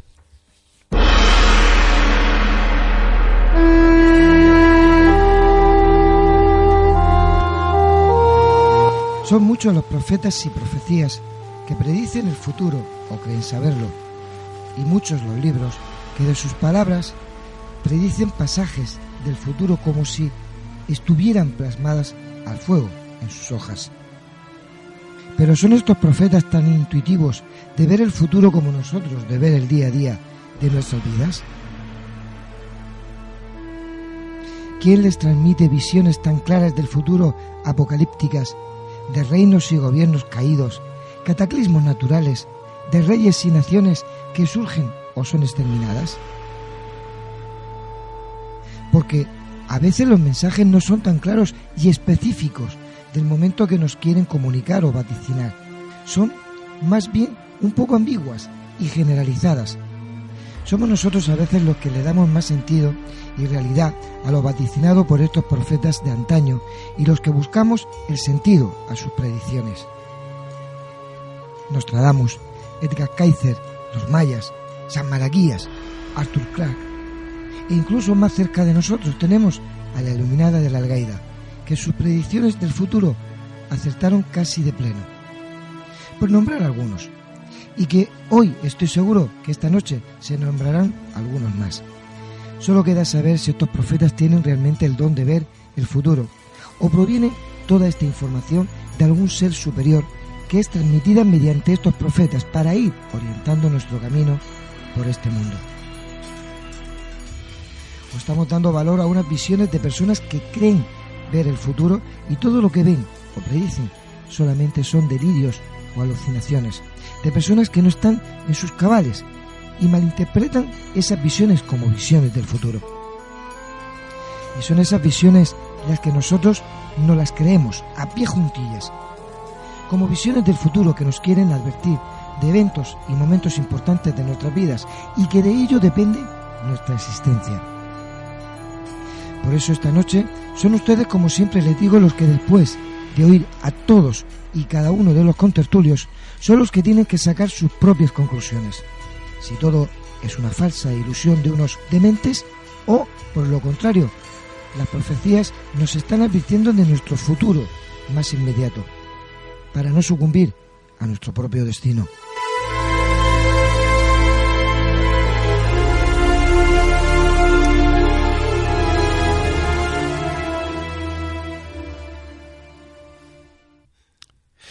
Pues eh, una vez que José Antonio ha hecho la introducción, vamos a presentar esta noche a los contertulios, a los compañeros que, que, vienen a hablar de este tema. Si empiezo por mi derecha, tengo a Rubén Cerezo. Rubén, buenas noches. Hola, buenas noches. También tenemos a María José Hernández, que hoy se estrena. María José, muy buenas noches. Hola, buenas noches, encantada. También tenemos a nuestro compañero Salvador Sandoval. Salva, buenas noches. Buenas noches. Y al follonero de siempre, a Pepe Benjo. Pepe, buenas noches. Muy buenas noches. Esta noche estoy cerca de ti, así que te voy a Sí, es verdad, esta noche te tenemos más que, que... Vamos. Bueno, pues como me temen mucho, y José Antonio ya ha puesto sobre la mesa pues algunas posibles hipótesis, eh, empieza tú mismo. Bueno, pues no se me ocurre otra cosa que hacer una, una pequeña intro sobre la intro y podríamos hablar de algo que está relacionado con lo que tú acabas de decir, Nostradamus. Eh, quería hacer una pequeña observación. Nostradamus, cuando pasó lo de las Torres Gemelas, allá en el año 2001, creo que recordar, eh, todo el mundo se cogía a la cuarteta de que eran las torres, de que era, ya lo decía Nostradamus, que ya estaba todo escrito, pero siempre todo esto se interpreta a toro pasado. Y ahora yo planteo y cuestiono aquí, aparte de, las posibles más videntes que puedan haber, y hace un mes hemos tenido también, aunque no han caído un par de torres también, Notre Dame, o sea, Notre... ¿Notre Dame? Notre Dame. Ahí también hay dos torres, no han caído, porque no podemos también decir que este señor también predijo esto. Sí, la historia de esto, vamos, yo desde mi punto de vista es que eh, intentamos arrimar la sardina al ascua. Claro. Es decir, que es que el otro día tuvimos aquí a Pedro Juan Martín Castejón y te dice que mm, ni la cuarteta ni nada de lo que habían eh, anunciado a bombo y platillo, que lo había dicho Notre Dame, no digo, sí, Notre Dame, eh, era cierto. Entonces, claro, vivimos en un mundo en el que eh, tenemos la capacidad de que digamos lo que digamos puede viajar por el mundo en, en segundos. Por un lado es muy bueno, pero por otro lado es muy malo. Pero Antonio, es todo ambiguo. Se mezcla todo. Es muy ambiguo. Si se acierta, vale. Si no se acierta, no vale. O sea que tenemos dos torres que no han caído y aún están ahí. ¿A cuál de las dos nos cogemos? ¿A Nueva York o a París? Yo es que real, si hablo yo, París nos pilla más cerca. ¿eh? si hablo yo, yo no soy muy, muy, muy creyente eh, ni muy partidario de que nosotros, como ser humano, interpretemos eh, unas escrituras totalmente ambiguas, porque cada uno lo va a interpretar como, como le apetezca. Correcto. Salvador. Bueno, vamos a ver. Si entendemos por profecía eh, el anuncio de hechos futuros, estamos mm, ofreciendo una visión de la historia muy determinada. Eso supondría que la historia ya está escrita y que hay personas que tienen la capacidad de asomarse al contenido de la historia y luego anunciarlo a los demás. Eso, eso se llama determinismo. O sea, mm, es pensar que existe el destino y que el hombre, frente a él, no puede hacer absolutamente nada, lo cual iría en contra de la libertad del ser humano. Luego habría también que distinguir, creo yo, pongo encima, lo pongo encima de la mesa, entre, profecía y adivinación. El profetismo, sobre todo el profetismo del Antiguo Testamento, es un fenómeno único del pueblo judío y que mm, creo que es bastante desconocido, porque en el profetismo no se anuncian hechos futuros, lo que se hace es advertir sobre lo que puede pasar si el pueblo no hace caso de las indicaciones de Yahvé. Es decir, no es os va a pasar esto, esto y esto, no. Es si seguís haciendo, si seguís actuando como hasta ahora, va a pasar esto. Es decir, lo lógico es que pase esto. Luego no se trata tanto de anunciar hechos futuros que sabe y, bueno, mm, los anuncia para, para satisfacción de la curiosidad de, de los demás, como de advertencia sobre lo que puede pasar si la conducta del ser humano no cambia. Podemos también hablar de la ambigüedad de, esas supuestas eh, profecías. Hay una muy famosa, yo creo que todo el mundo conoce el oráculo de Delfos en Grecia, dedicado al dios de la adivinación, al dios Apolo. En este, en este oráculo, bueno, en Delfos había un santuario y en el santuario había una gruta en donde estaba la pitonisa, la pitia, que era una, una señora que entraba en trance y que allí iban personajes eh, importantes, desde, bueno, de, reyes hasta personas más humildes, y previo pago de una cantidad de dinero, pues hacían una consulta sobre el pasado o sobre el futuro. Se dice que el rey de Lidia, Creso, un rey muy poderoso, siglo VI antes de Cristo, fue al oráculo de Delfos porque estaba planeando atacar un imperio que estaba que hacía frontera con el suyo, atacar eh, el, imperio persa. Y la pitonisa, que entraba en trance después de masticar hojas de laurel y de inhalar, de aspirar unos vapores que emanaban de la tierra, que probablemente eran vapores alucinógenos, entraba en trance y empezaba a hablar en, en, un lenguaje oscuro, no lo entendía nadie, pero tenía un ayudante que era el, profetés, una, un sacerdote, que era el encargado de interpretar, supongo que a su antojo, hmm. aquellas, aquellas palabras ininteligibles que la Pitia pronunciaba. Bueno, Creso plantea eh, a la Pitia eh, el problema, mira, yo estoy pensando en atacar a Persia, ¿cómo me va a ir? Respuesta de la Pitia, traducida e interpretada por el profetés. Si emprendes esta guerra, destruirás un imperio. Pues eso se fue muy contento, pensando que le iría muy bien si atacaba a Persia. Y efectivamente, destruyó un imperio, pero el suyo, porque perdió la guerra.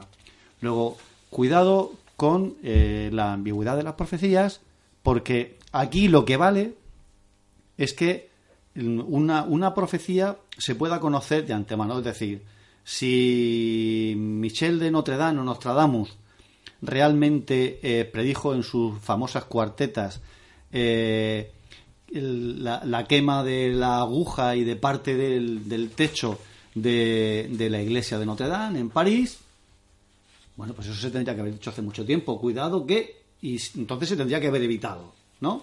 Pero es que resulta que nada de eso se, nada de eso se dio. Es decir, que ahí uno puede entender absolutamente lo que le dé la gana. Con lo cual yo, sinceramente, no, no soy muy, muy creyente en que algo se pueda saber de antemano porque yo creo que el destino no está, no está escrito. Bien, pues eh, Rubén. Bueno, yo es que en esta situación, eh, bueno, ya las profecías se pueden decir y se pueden hacer y se pueden escribir y tiempo después pasará. Haciendo mención a lo que ha dicho nuestro compañero eh, Salvador, pues eh, me hace mucha gracia porque entonces todas nuestras madres eran profetas porque todas nos advertían diciendo, no hagas esto porque si no te voy a dar con la zapatilla. Y efectivamente, o sea, esto es el, punto más extremo que se puede contar de una manera jocosa, ¿no? Pero efectivamente hay personas que captan, que captan, que tienen eh, conocimientos que en su momento, pues como puede ser Nostradamus o cualquier otro, eh, son personas con una capacidad eh, mental, intelectual, de conocimiento científico y tantas otras posibilidades que en su tiempo, en su tiempo, pues destacan de por sí.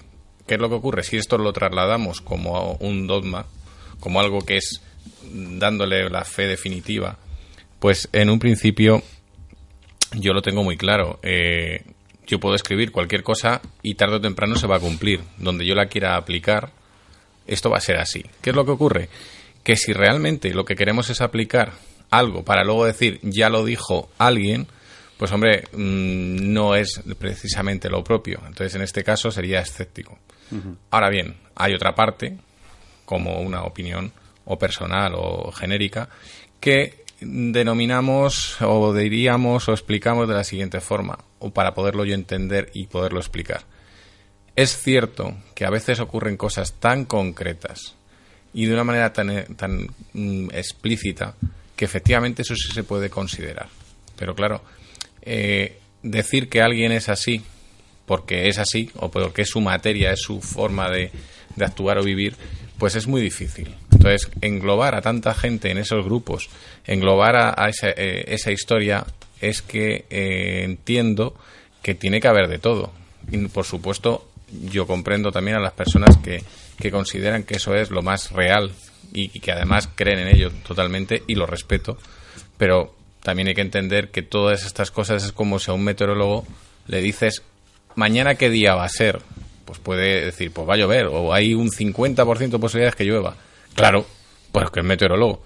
Ahora si me preguntas a mí, mañana va a llover, yo miro al cielo y te digo, pues no, no hay una nube, no va a llover y mañana cae un chuzo de punta.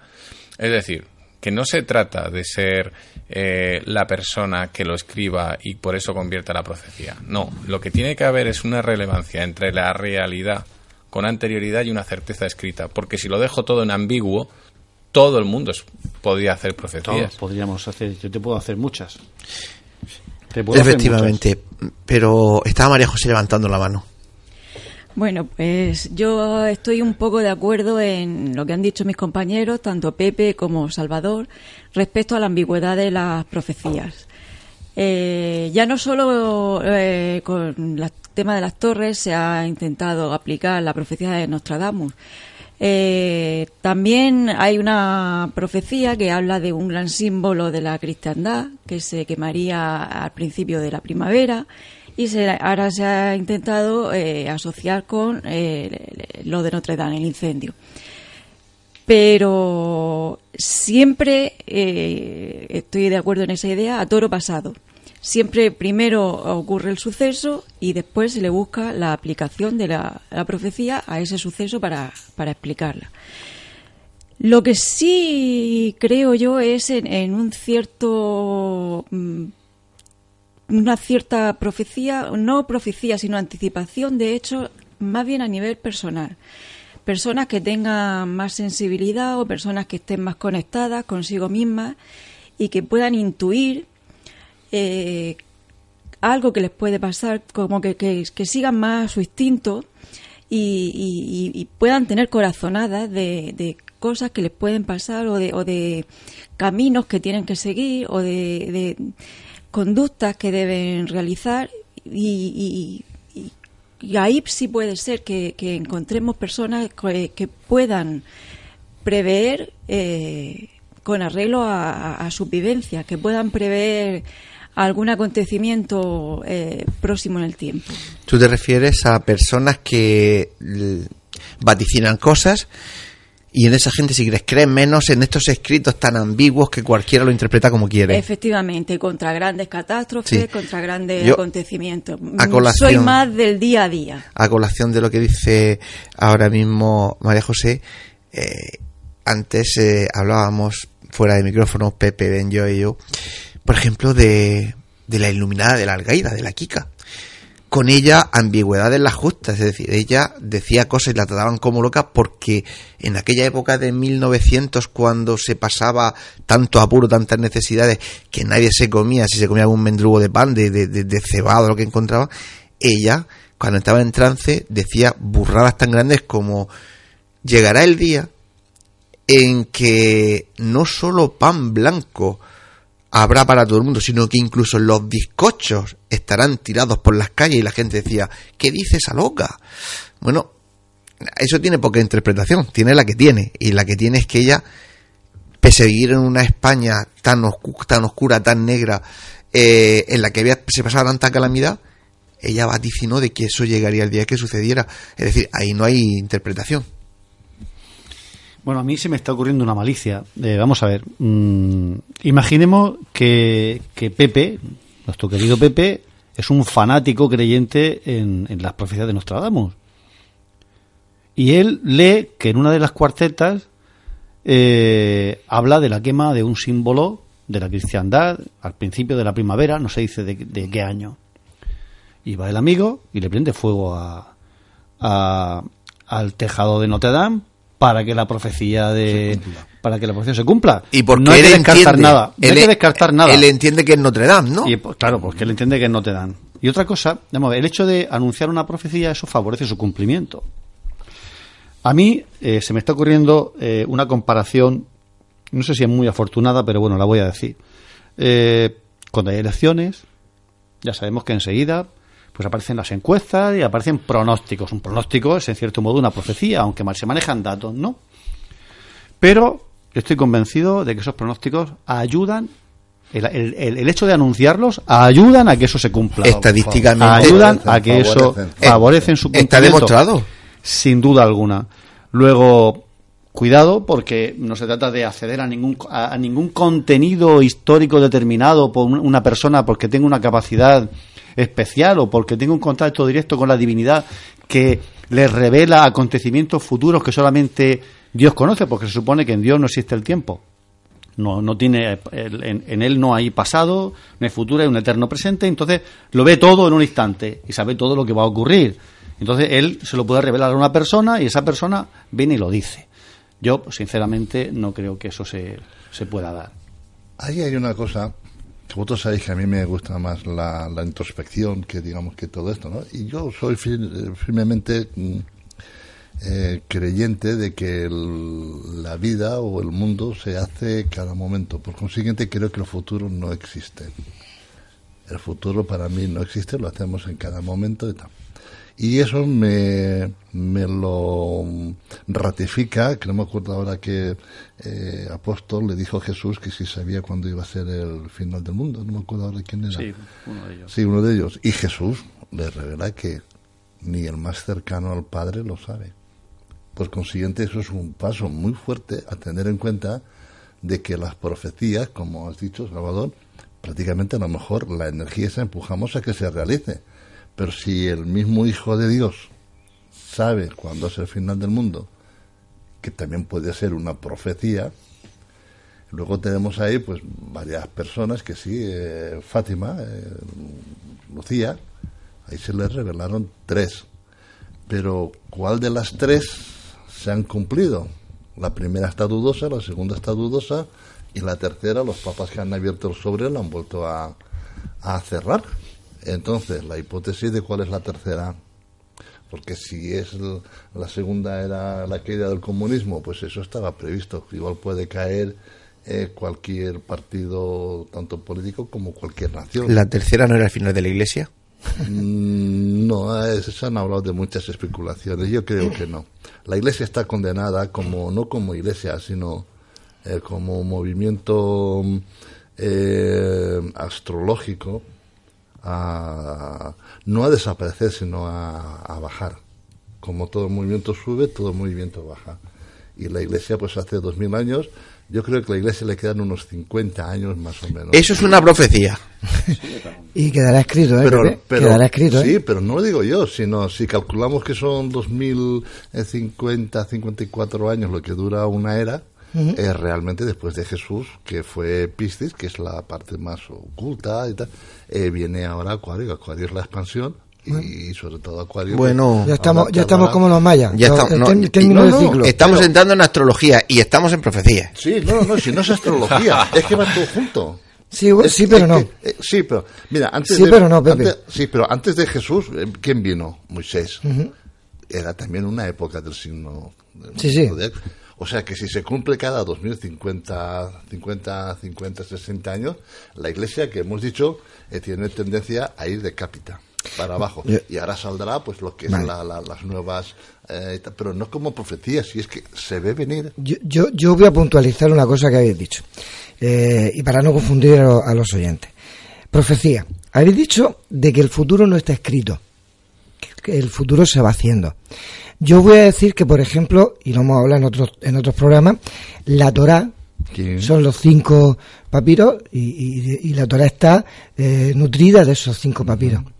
Bien, ahí está escrito toda la vida o, o, la, o la historia de todas las personas que vivimos en este planeta. Es decir, y, aparte está no solamente, solamente un, camino a tomar. Es decir, yo puedo seguir hablando ahora mismo, o puedo levantarme e irme, o puedo empezar a gritar, o puedo. Bueno, pues todos esos caminos, pero aplicados a la vida normal, está escrito en la, en la Torah. Cuidado. Cuando eso se descubrió, por una fórmula matemática, se descubrió de que estaba toda, toda la vida eh, empezaron a buscar eventos pasados a ver si coincidió estaban dentro de esa, de esa Torah. Y efectivamente estaban científicos, invenciones, eh, cosas inventadas, todo eso estaba. La gente lo primero que se preguntó, ¿está algo del futuro? Claro, el problema ya empezamos a ir. Si yo empiezo a preguntar cosas del futuro, el simple hecho de saberlo ya no necesito la Torah. Pero bueno, eh, se, se, adivinó o se detectó que iba a morir eh, Isaac Rabin, eh, que era el primer ministro. Lo advirtieron, lo avisaron, y él, aunque recibió al final el mensaje, siguió su camino y murió. Dime, dime, Pepe. No, no, sigue, sigue. No, no. Y entonces, eh, ¿hay otras, otras cosas que adivinaron en, en esa Torah? Sí. La caída, por ejemplo, eh, de, del cometa Somaker-Levy en Júpiter.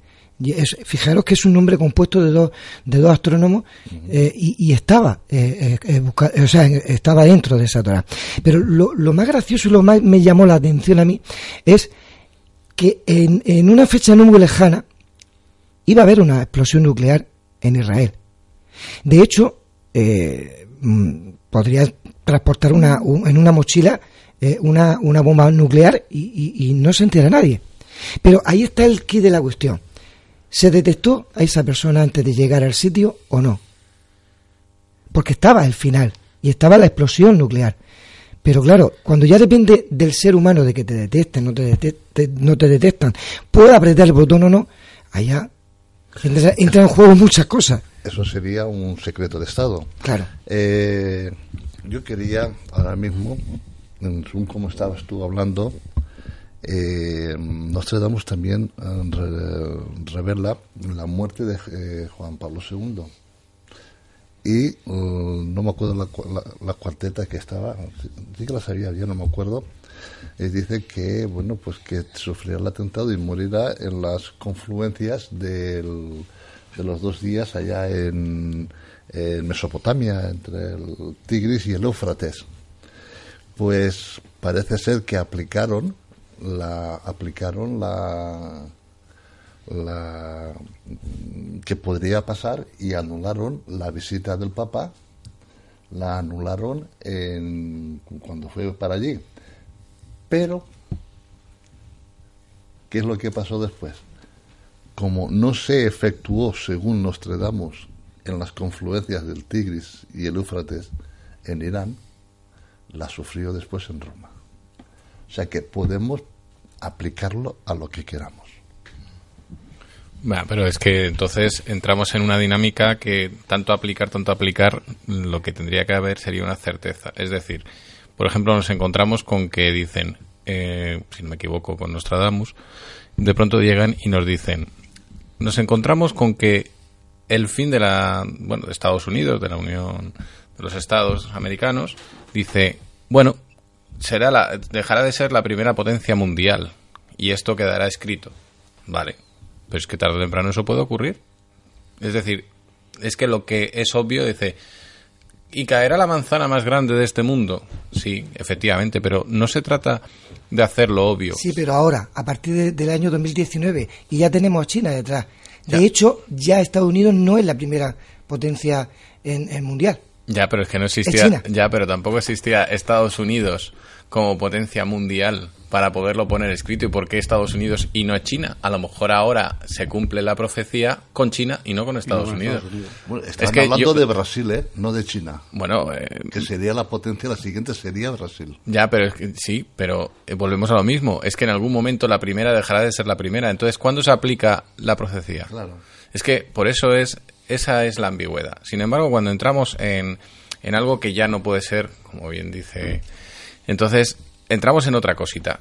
Si resulta que depende de nosotros el que vayamos a detectar algo o no detectarlo, dejarlo detectar, claro, pero lo que es más obvio es decir, y llegará un astro del cielo y tumbará la tierra. Vale. Pues eso sí que lo entiendo como una profecía y que asusta y que se cumplirá ahora o dentro de 5.000, 20.000, 50.000 años. Sucederá. De hecho, ya se están diciendo que están preparando para lanzar un satélite contra un asteroide a ver si lo desvían porque se espera, a no muchos años, que sea un peligro de, real para nosotros. Es decir, en un como en un en un lugar, en este rincón que estamos nosotros de, en, la Vía Láctea, donde tenemos mil millones de, de, objetos que están pululando y dando vueltas y que nadie los controla, seguro, seguro que eso va a pasar. Es decir, que el, que el que haga esa profecía acierta. Bueno, yo hay una, esto lo digo como anécdota porque además la vi realmente hace poco, soy muy malo para los nombres, pero vi una película que era de Angelina, Angelina Jolie, que era una periodista que resulta que, bueno, entrevista precisamente a un, a un profeta que está subido en un cajón en una calle, un tío pues, muy normal, un pobre hombre. Mm, y entonces eh, le dice, bueno, pues eh, viene con cierta cierto eh, reniego, ¿no? Y entonces llega y dice, bueno, pues te digo que mañana va a llover, que pasado va a ser no sé qué, que no sé cuánto, y es decir, le da una serie de datos muy concretos, pero muy, muy activos, y además de un día para otro, ¿no? Pero claro, eh, le, toma, le toma risa y en un momento determinado le dice, pero si quieres tomarme en serio te diré que dentro de siete días morirás. Y ahí es el argumento, ¿no? Entonces, ¿qué es lo que ocurre? Que, que, empieza a cambiar todos los conceptos de todo lo que le rodea, de todo lo que surge, de todo lo que hace, y realmente casi provoca a ella, con, con su propia actitud y su propia forma de, de vivir, lo que hace es cambiar su destino. Entonces, la profecía dónde empieza y dónde termina. El hecho de que yo escriba algo y se condicione tiene cierta cierta realidad o volvemos al misticismo de todo esto. Yo no sé si, si esto es así o no. Yo mm, a mí me, me asombra un hecho eh, mm, constatado. Todos los que estamos en esta mesa, creo que todos, o por lo menos muchos, conocemos a profetisas actuales que no están muy lejos de, de aquí, y que han metido la pata continuamente. Se han equivocado cada vez que han abierto la boca. No han dado ni una. Y sin embargo, siguen teniendo clientela. Eso a mí me hace preguntar por qué tenemos la necesidad de acudir a esta gente cuando mm, está comprobado que son incapaces de predecir nada. Y, eh, bueno, mm, en, como todos sabemos, eh, Grecia es la cuna del pensamiento racional, la cuna de la filosofía, la cuna del logos, pero al mismo tiempo se daba también un componente de irracionalidad que puede resultarnos incomprensible. Por ejemplo, los griegos, que fue un pueblo que fundó muchísimas colonias, eran incapaces de fundar una colonia sin antes haberlo consultado al oráculo. Y personajes de una, de un, de una gran talla eh, intelectual consultaban el oráculo. O sea, como ese componente de irracionalidad en, en, en, la cuna de la razón, ¿cómo se puede dar?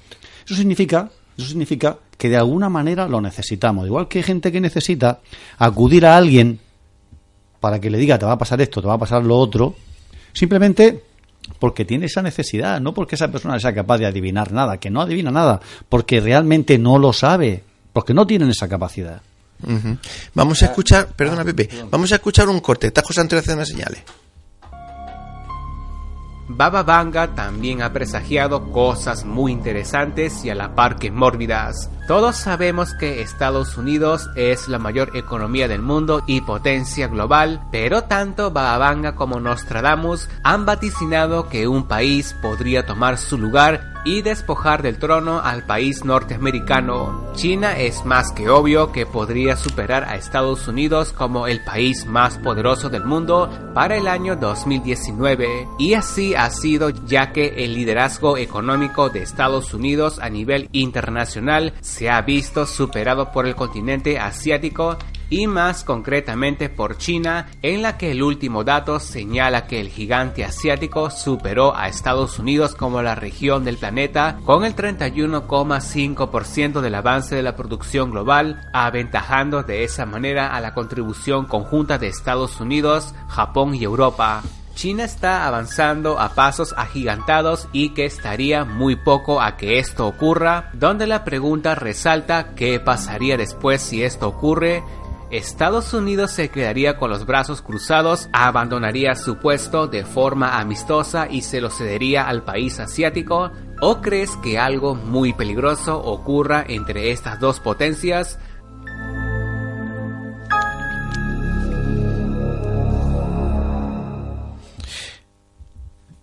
Bueno, pues eh, ahí lo tenemos, se ha escuchado, dice José Antonio que digamos que es Mastercrack Sam.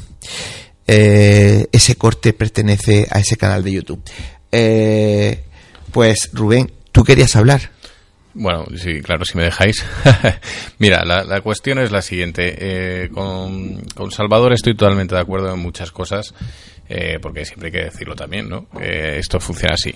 Pero aquí entramos con que efectivamente hay mucha gente que se dedica a estas cosas y, efectivamente hay una necesidad por parte de determinadas personas en en que alguien les de alguna manera les diga lo que les va a ocurrir. Esto entra ya en el juego psicológico, en el, en el no voy, a, por supuesto, no voy a decir nada en contra de esta línea porque todo el mundo podemos en algún momento de la vida creer en ello, ¿por qué no? Y además que es una realidad. Pero también es verdad que es que el, el raciocinio humano se acaba mm, de alguna manera decir que mm, no sé cómo decirte que no, mm, que, no, llega a ser algo no llega a ser algo definitivo pero sí que eh, lo que es una persona tiene la necesidad de que le informen porque le produce ese choque esa, esa condición ese, ese momento tan difícil en, en determinados puntos de la vida que o le dice a alguien lo que tiene que ocurrir o, no. Y dentro de este alguien, yo considero que efectivamente, como en todo tipo de, estados en la sociedad, existen gente que realmente valen y saben y otros tantos que simplemente son negociadores de estos sentimientos. Entonces, cualquier tema que pueda haber relacionado con una profecía, lo que puede suceder es que de pronto nos encontremos en que podemos tener un campo tan abierto que nunca podemos definir nada ni pensar en nada. Entonces, esto ya queda en cada uno y en su deseo de afrontar el futuro. Ahí, en lo que estáis hablando vosotros dos, es una cosa eh, que está muy estipulada psicológicamente. Y lo que es, es una cosa de que tú vas a cualquier consulta porque careces de una eh, moral interior tuya muy bajita. Entonces necesitas que alguien que crees que es superior a ti o que te han dicho o realmente en alguna de las eh, cosas que tú necesitas en ese momento esa persona te puede ayudar, eh, porque no te mm, vas a pedirle ayuda? Aunque tú dentro del tu inconsciente ya lo sabes, pero necesitas por tu poca confianza en ti, por tu forma y tu falta de y eso es, realmente eh, lo que está pasando. No sé si, bueno, podríamos estar hablando de evidentes o de futurólogos o de lo que sea. En definitiva, las profecías están dentro de todas las funciones eh, de que en un momento determinado, más pronto o más tarde, vivamos ahora o dentro de 200 años, eh, se va a cumplir. ¿Por qué? Porque está claro que, no sé, cualquiera de aquí de la mesa puede decir eh, que otro de la mesa puede hablar, eh, pues este va a tener éxito en, en cualquier cosa. Pues si es que no va a tener éxito, es que se le ve venir. ¿Por qué? Porque lo domina. Este va a tener éxito en no va a ver, pues que se le ve venir. Y estamos profetizándolo. ¿Y entraría la suerte ahí? Mm, Porque tú puedes ser muy bueno, pero puedes tener mala suerte. Bueno, eh, tú imagínate un futbolista que es mejor que Messi, con 17 años, y de repente se rompe la rodilla, no puede seguir jugando a fútbol, y tú le, le, vaticinabas que ibas a ser el mejor del mundo, pero, ha, tenido una mala suerte. Ah, pero ha habido, digamos que ha habido una, una fuerza mayor que ha tenido una lesión y le ha impedido a lo mejor realizar ese dominio del balón. Eh, pero ya esa profecía no se cumple. No, porque ya por ejemplo, lo que he dicho yo antes de Juan, de, de, Juan, Juan Pablo II. O sea, allí y luego ya. Perdonar que me meta yo, pero es que entonces la profecía no era para ese. Claro. Es que, el, claro, es que el problema es que si no la, la dejas ambigua, si se cumple, qué listo soy. Y si no se cumple, no era para ese. Ahora, si tú me das unos datos muy concretos en un futuro incierto, entonces sí se le puede llamar profecía. Lo entiendo así y yo estoy contigo, Pepe, pero la situación es la que es. La situación no puede ser que diga yo soy el número uno. Entonces Nostradamus acertaría muchas cosas que no dejan de ser. Nostradamus acerta muchas cosas. Muchas, pero también se equivocan un montón y no se han demostrado otras tantas. Entonces. Esa parte no interesa, como todo. Entonces, que es una estadística? ¿El profeta es un estadístico? No, yo es que no creo que se haya equivocado ni haya acertado quien eh, lo ha interpretado en unas ocasiones, lo ha interpretado con algo que, que, parece ser que cuadra y, con, y en otras veces pues no, porque realmente él deja algo escrito y eso de que acierta o no acierta, la verdad es que es bastante complicado, según mi punto de vista, que yo generalmente no suelo participar aquí. Nos queda un minutico, así que... Yo en cierta ocasión, hablando con una pitonisa conocida de, de algunos de nosotros, eh, yo puse en duda su capacidad para predecir nada y entonces me respondió que en realidad ella lo que hace es una gran labor como psicóloga, pero no psicóloga. Entonces, si no tiene un problema, que vaya al psicólogo. Entonces, realmente, ¿qué es lo que haces? Esa es mi gran duda. Claro. No estoy metiendo a todo el mundo en el mismo saco, ¿eh? quiero que se me entienda. ¿Quieres que te diga claro? ¿Eh? Por esa regla de tres, eh, también nuestros oyentes se van a rasgar las vestiduras. el mayor psicólogo que hay es el sacerdote en la confesión. Totalmente de acuerdo. y no te cobra. Nada más que tienes que, rezar que te ayuda a equilibrar la energía interna. bueno, Pepe, Pepe, depende, depende del sacerdote. ¿eh? Bueno, es igual, pero tú solamente en estar allí y exponer el, lo que a ti te está machacando, te está liberando. Pues como se está liberando y ya no nos queda tiempo y tenemos que liberar nosotros también la cadena. Eh, agradecer a todos nuestros contertulios, eh, Rubén Cerezo, María José Hernández, Salvador Sandoval, Pepe Benjo, que hayáis eh, departido con nosotros y hayáis, puesto al servicio del, del programa vuestros conocimientos. José Antonio, dale, que nos tenemos que ir. Bien, por toda la información del programa la podéis seguir por nuestro Facebook, Nemesis Radio. En Twitter, arroba Nemesis Radio 1. Tenemos un email, nemesisradio arroba canalmurcia.com. Y tanto en el Facebook como en el Twitter como en el correo electrónico podéis dejarnos vuestros mensajes con cualquier cosa que queráis contarnos. Eh, y recuerden, Nemesis Radio todos los jueves a partir de las 21 horas en Radio Inter 96.7 de la FM Murcia.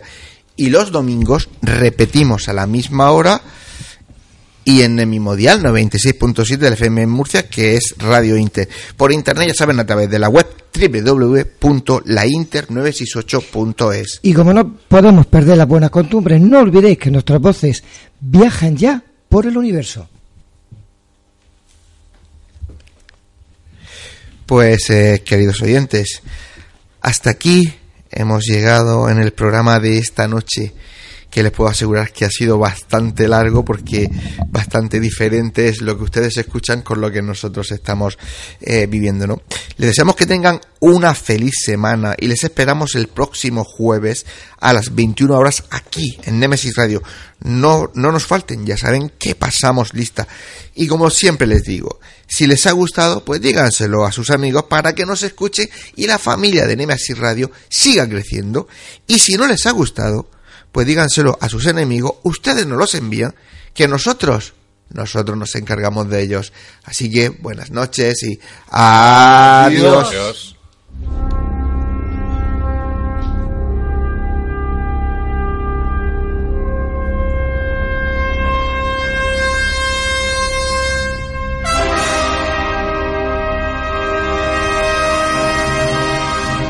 ¿Estamos solos en el universo? ¿Quiénes son los verdaderos artífices de las pirámides? ¿Hay vida extraterrestre? De ser así, ¿es posible que ya estén entre nosotros? Psicofonías, Ouija, ¿nos hablan los muertos? Némesis Radio, viajando a lo desconocido, sobrepasando el horizonte de la conciencia. Programa dirigido y presentado por Antonio Pérez y José Antonio Martínez. Todos los jueves y domingos a las 9 de la noche en Radio Inter, región de Murcia.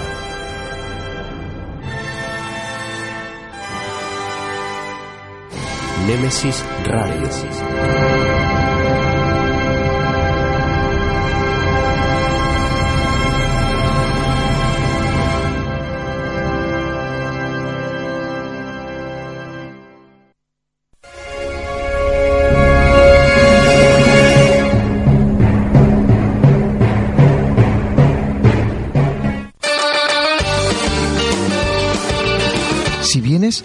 Meseguera se siente.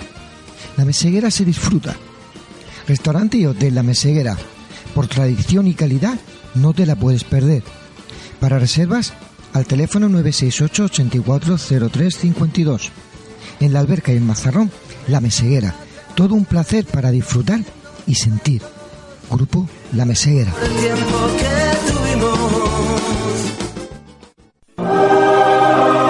Fotos Orión hay momentos importantes en tu vida que no puedes dejar pasar. Inmortaliza tu evento en fotografía y vídeo con Fotos Orión. Porque las cosas especiales solo ocurren una vez.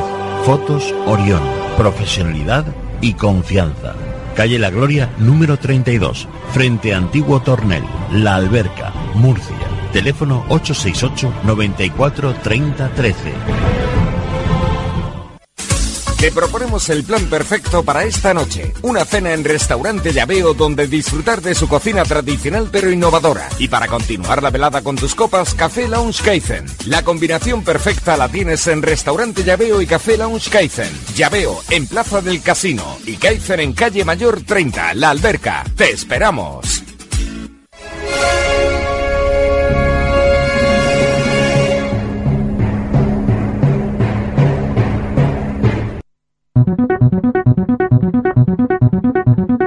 Cada día de dos y media a tres y media de la tarde repasamos la información del deporte en Murcia. Interdeportivo, en Radio Inter Murcia, presentado por Seba Serrano. Apuestas Valor patrocina Interdeportivo. Sí, el gato también maulla en Murcia. El gato al agua, región de Murcia el mejor análisis del acontecer diario en nuestra comunidad, con los tertulianos más independientes y voces tan audaces como la suya. El Gato al Agua, región de Murcia. Radio Inter, la radio que esperabas.